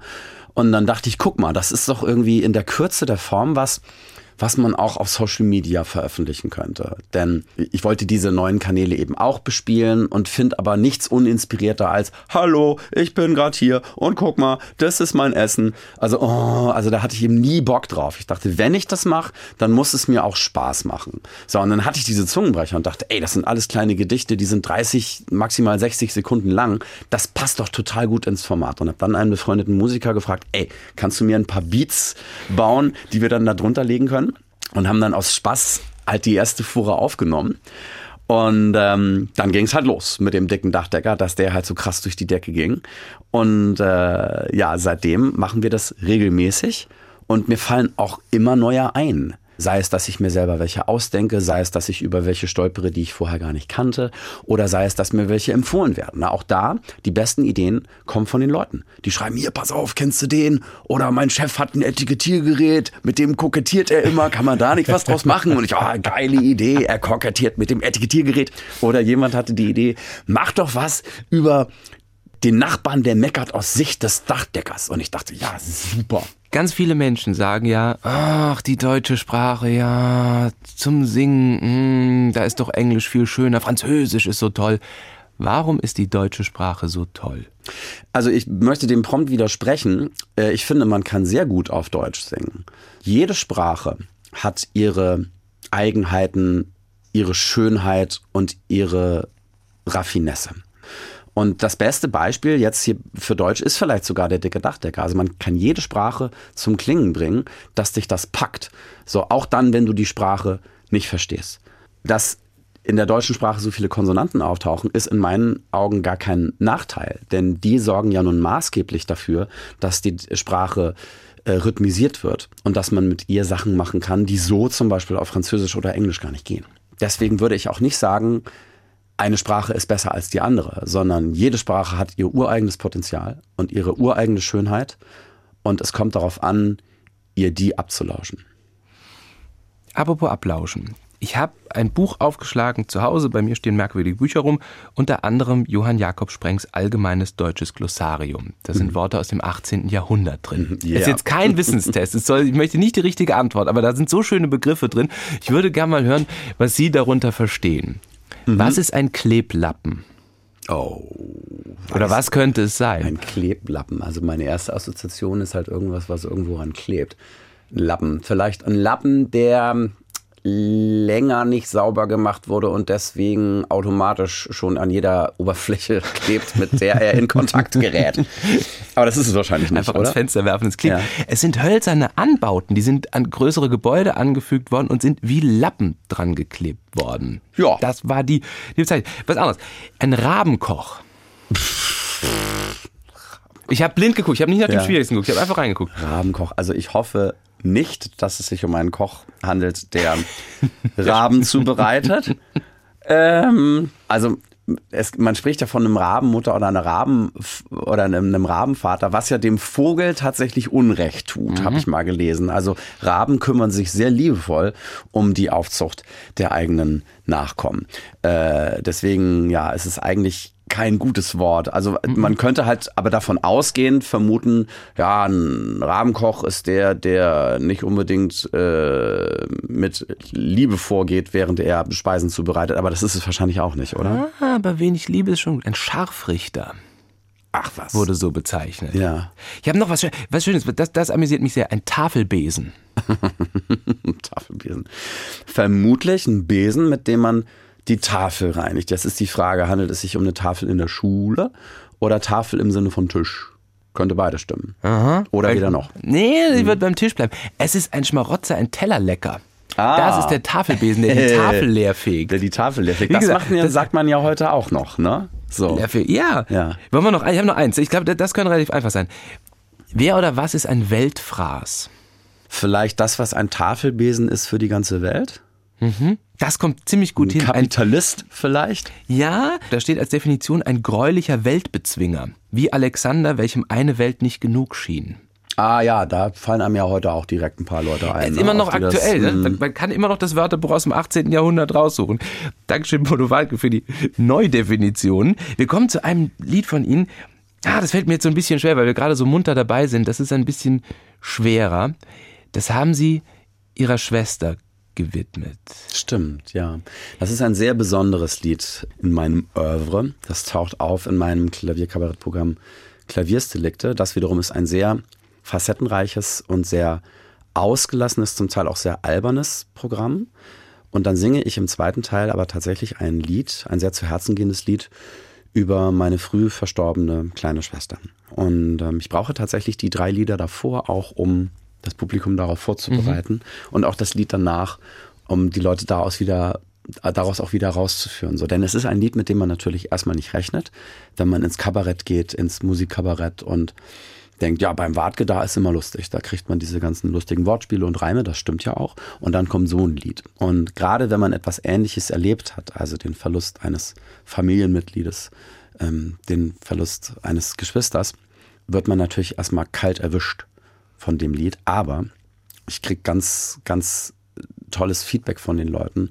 Viele, die eben so etwas erlebt haben, fühlen sich durch dieses Lied erstmals verstanden und ähm, gemeint und umarmt. So, also jemand, der es selbst erlebt hat, ja, also ich weiß natürlich, wovon ich spreche. Und für mich war dieses, dieses Lied zu schreiben ein ganz wichtiger Akt äh, der eigenen Trauerbewältigung und meiner Schwester eben auch diesen Platz zu geben. Also ich habe die Frage, ob ich ähm, noch Geschwister hätte, immer verneint, lange Zeit. Ich habe immer gesagt, behauptet, ich wäre Einzelkind.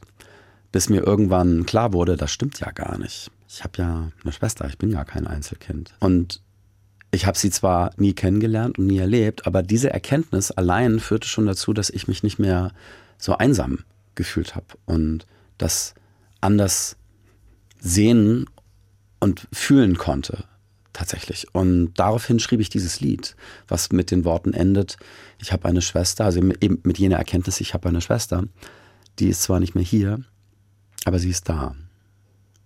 Und das scheint ganz viele Menschen, gerade diejenigen, die so etwas Ähnliches erlebt haben, zu trösten.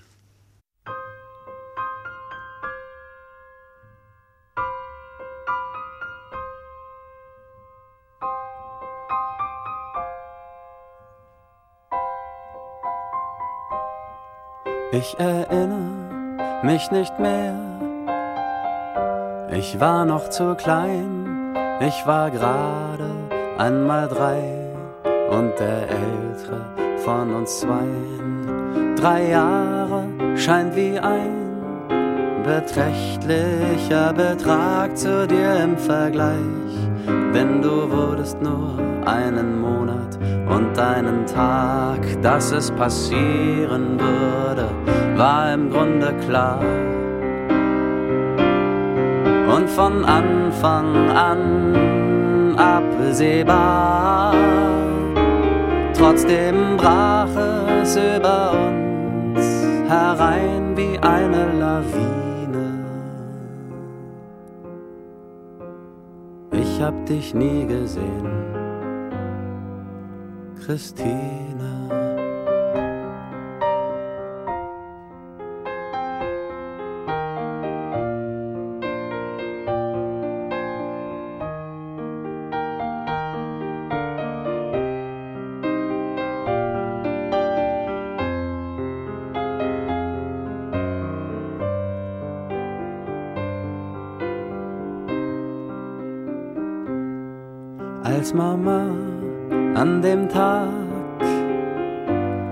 Nach Hause kam, nahm sie mich wortlos in den Arm und ich saß stundenlang auf ihrem Schoß. Sie hielt mich fest und sie ließ mich seitdem nicht mehr los. Man macht trotz aller Melancholie. Es geht im Leben eben irgendwie. Zum bösen Spiel, gute Miene, funktioniert wie eine Maschine, sucht Halt in Gestalt von alltäglicher Routine. Wahrt die äußere Fassade, doch ist innerlich Ruine. Fehlst uns, Christine.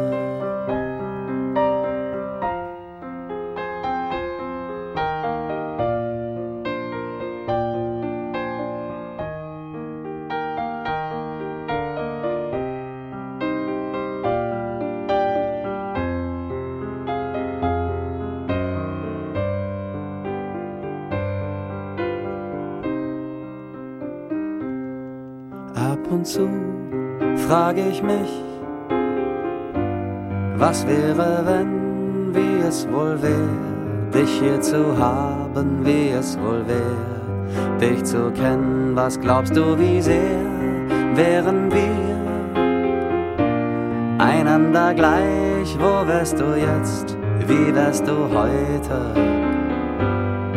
Vielleicht hättest du die Dickköpfigkeit von unserem Vater. Oder machtest ab und zu genau wie ich Theater. Höchstwahrscheinlich wärst du eine ziemlich flotte Biene. Wie unsere Mutter früher, Christine.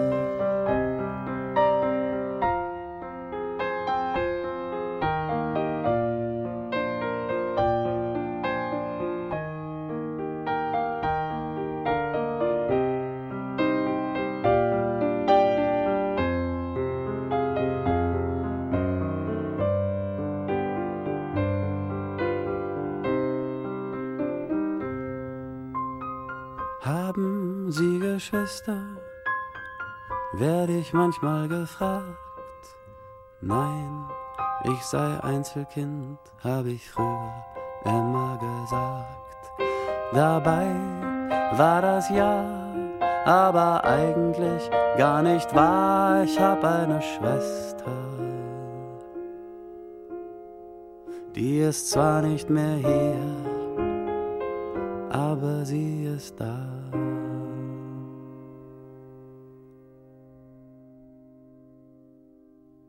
Bodo Wartke, Christine, in HR2 Kultur in Menschen und ihre Musik. Bodo Wartke ist zu Gast heute, hat die Musik ausgewählt. Wir kommen leider schon zum Ende. Ich würde so gerne noch mit Ihnen weitersprechen und Ja, noch, ne? noch mehr erfahren. Geht mir auch so. Wir müssen zum Ende kommen. Aber ich würde gerne noch einmal kurz auf Mozart gucken, beziehungsweise auf die Zauberflöte. Der haben Sie sich auch angenommen und werden sich annehmen.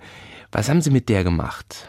Und was Ich haben hab- Sie mit der vor? Ich habe der Zauberflöte ein komplett neues deutsches Libretto verfasst. Ich bin ja immer sehr um Vollständigkeit bemüht in dem, was ich tue, so nach dem Motto wenn schon, denn schon. Ne? Ich habe ein Liebeslied geschrieben in allen Sprachen.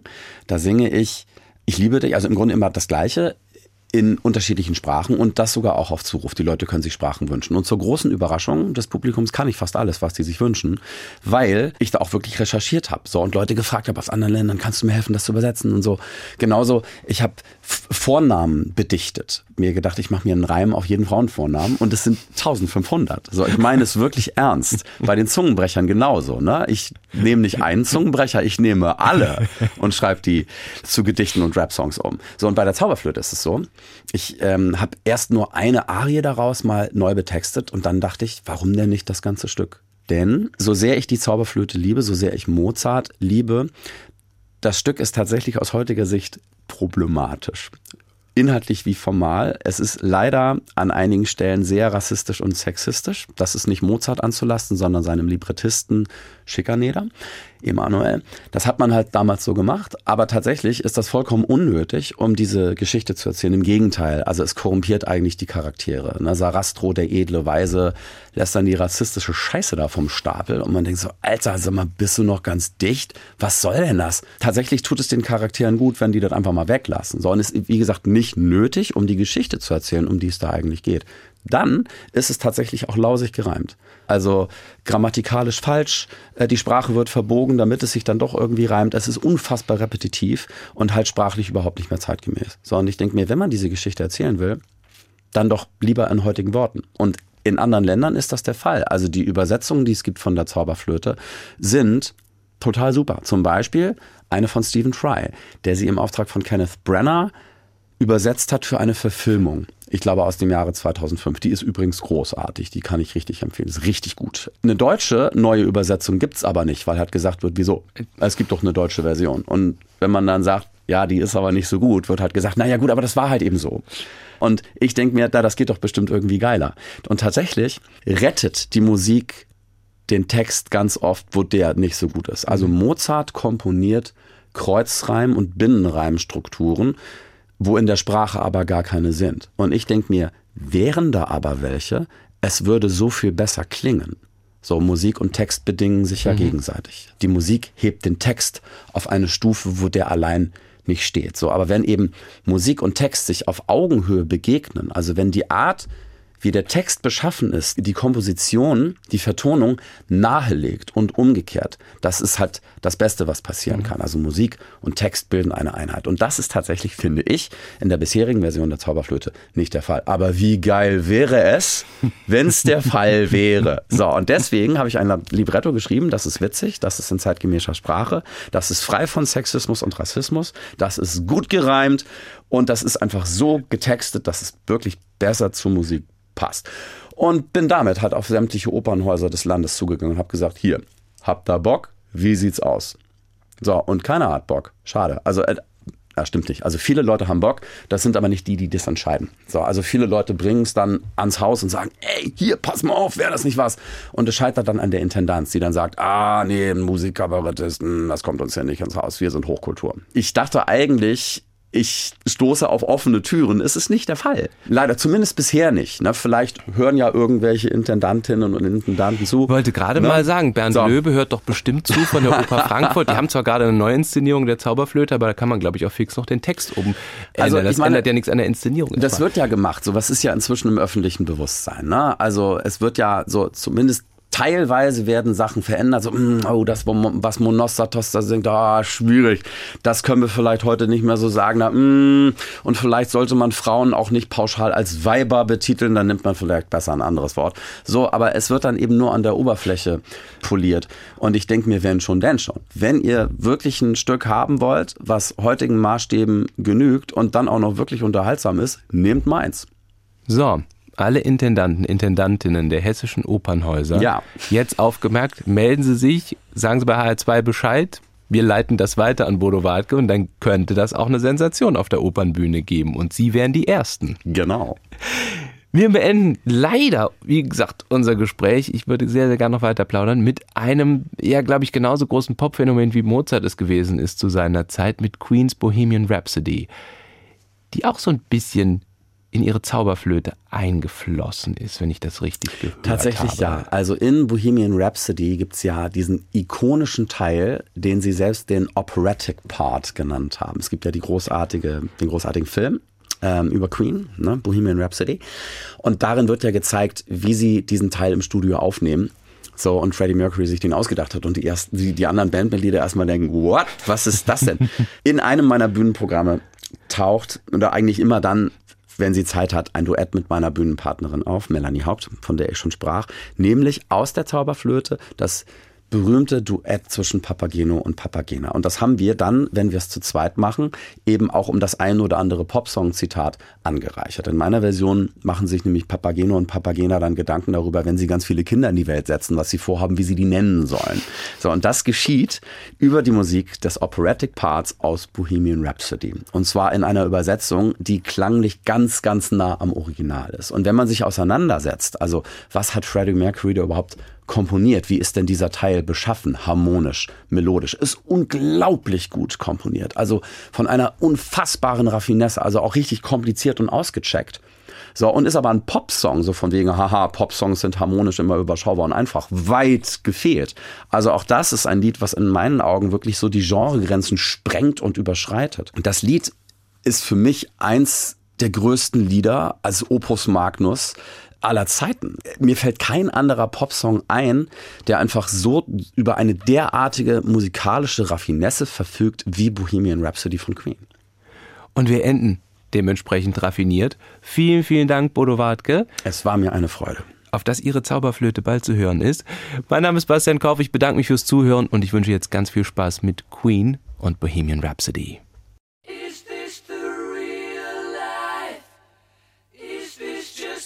Just fantasy? Caught in a landslide, no escape from reality. Open your eyes, look up to the skies and see.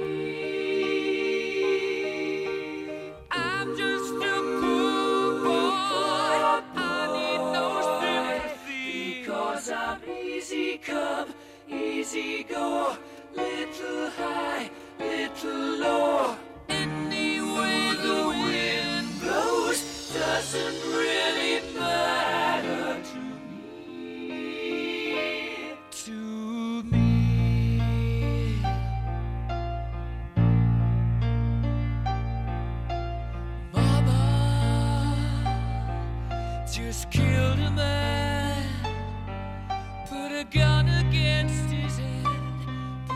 true. dream.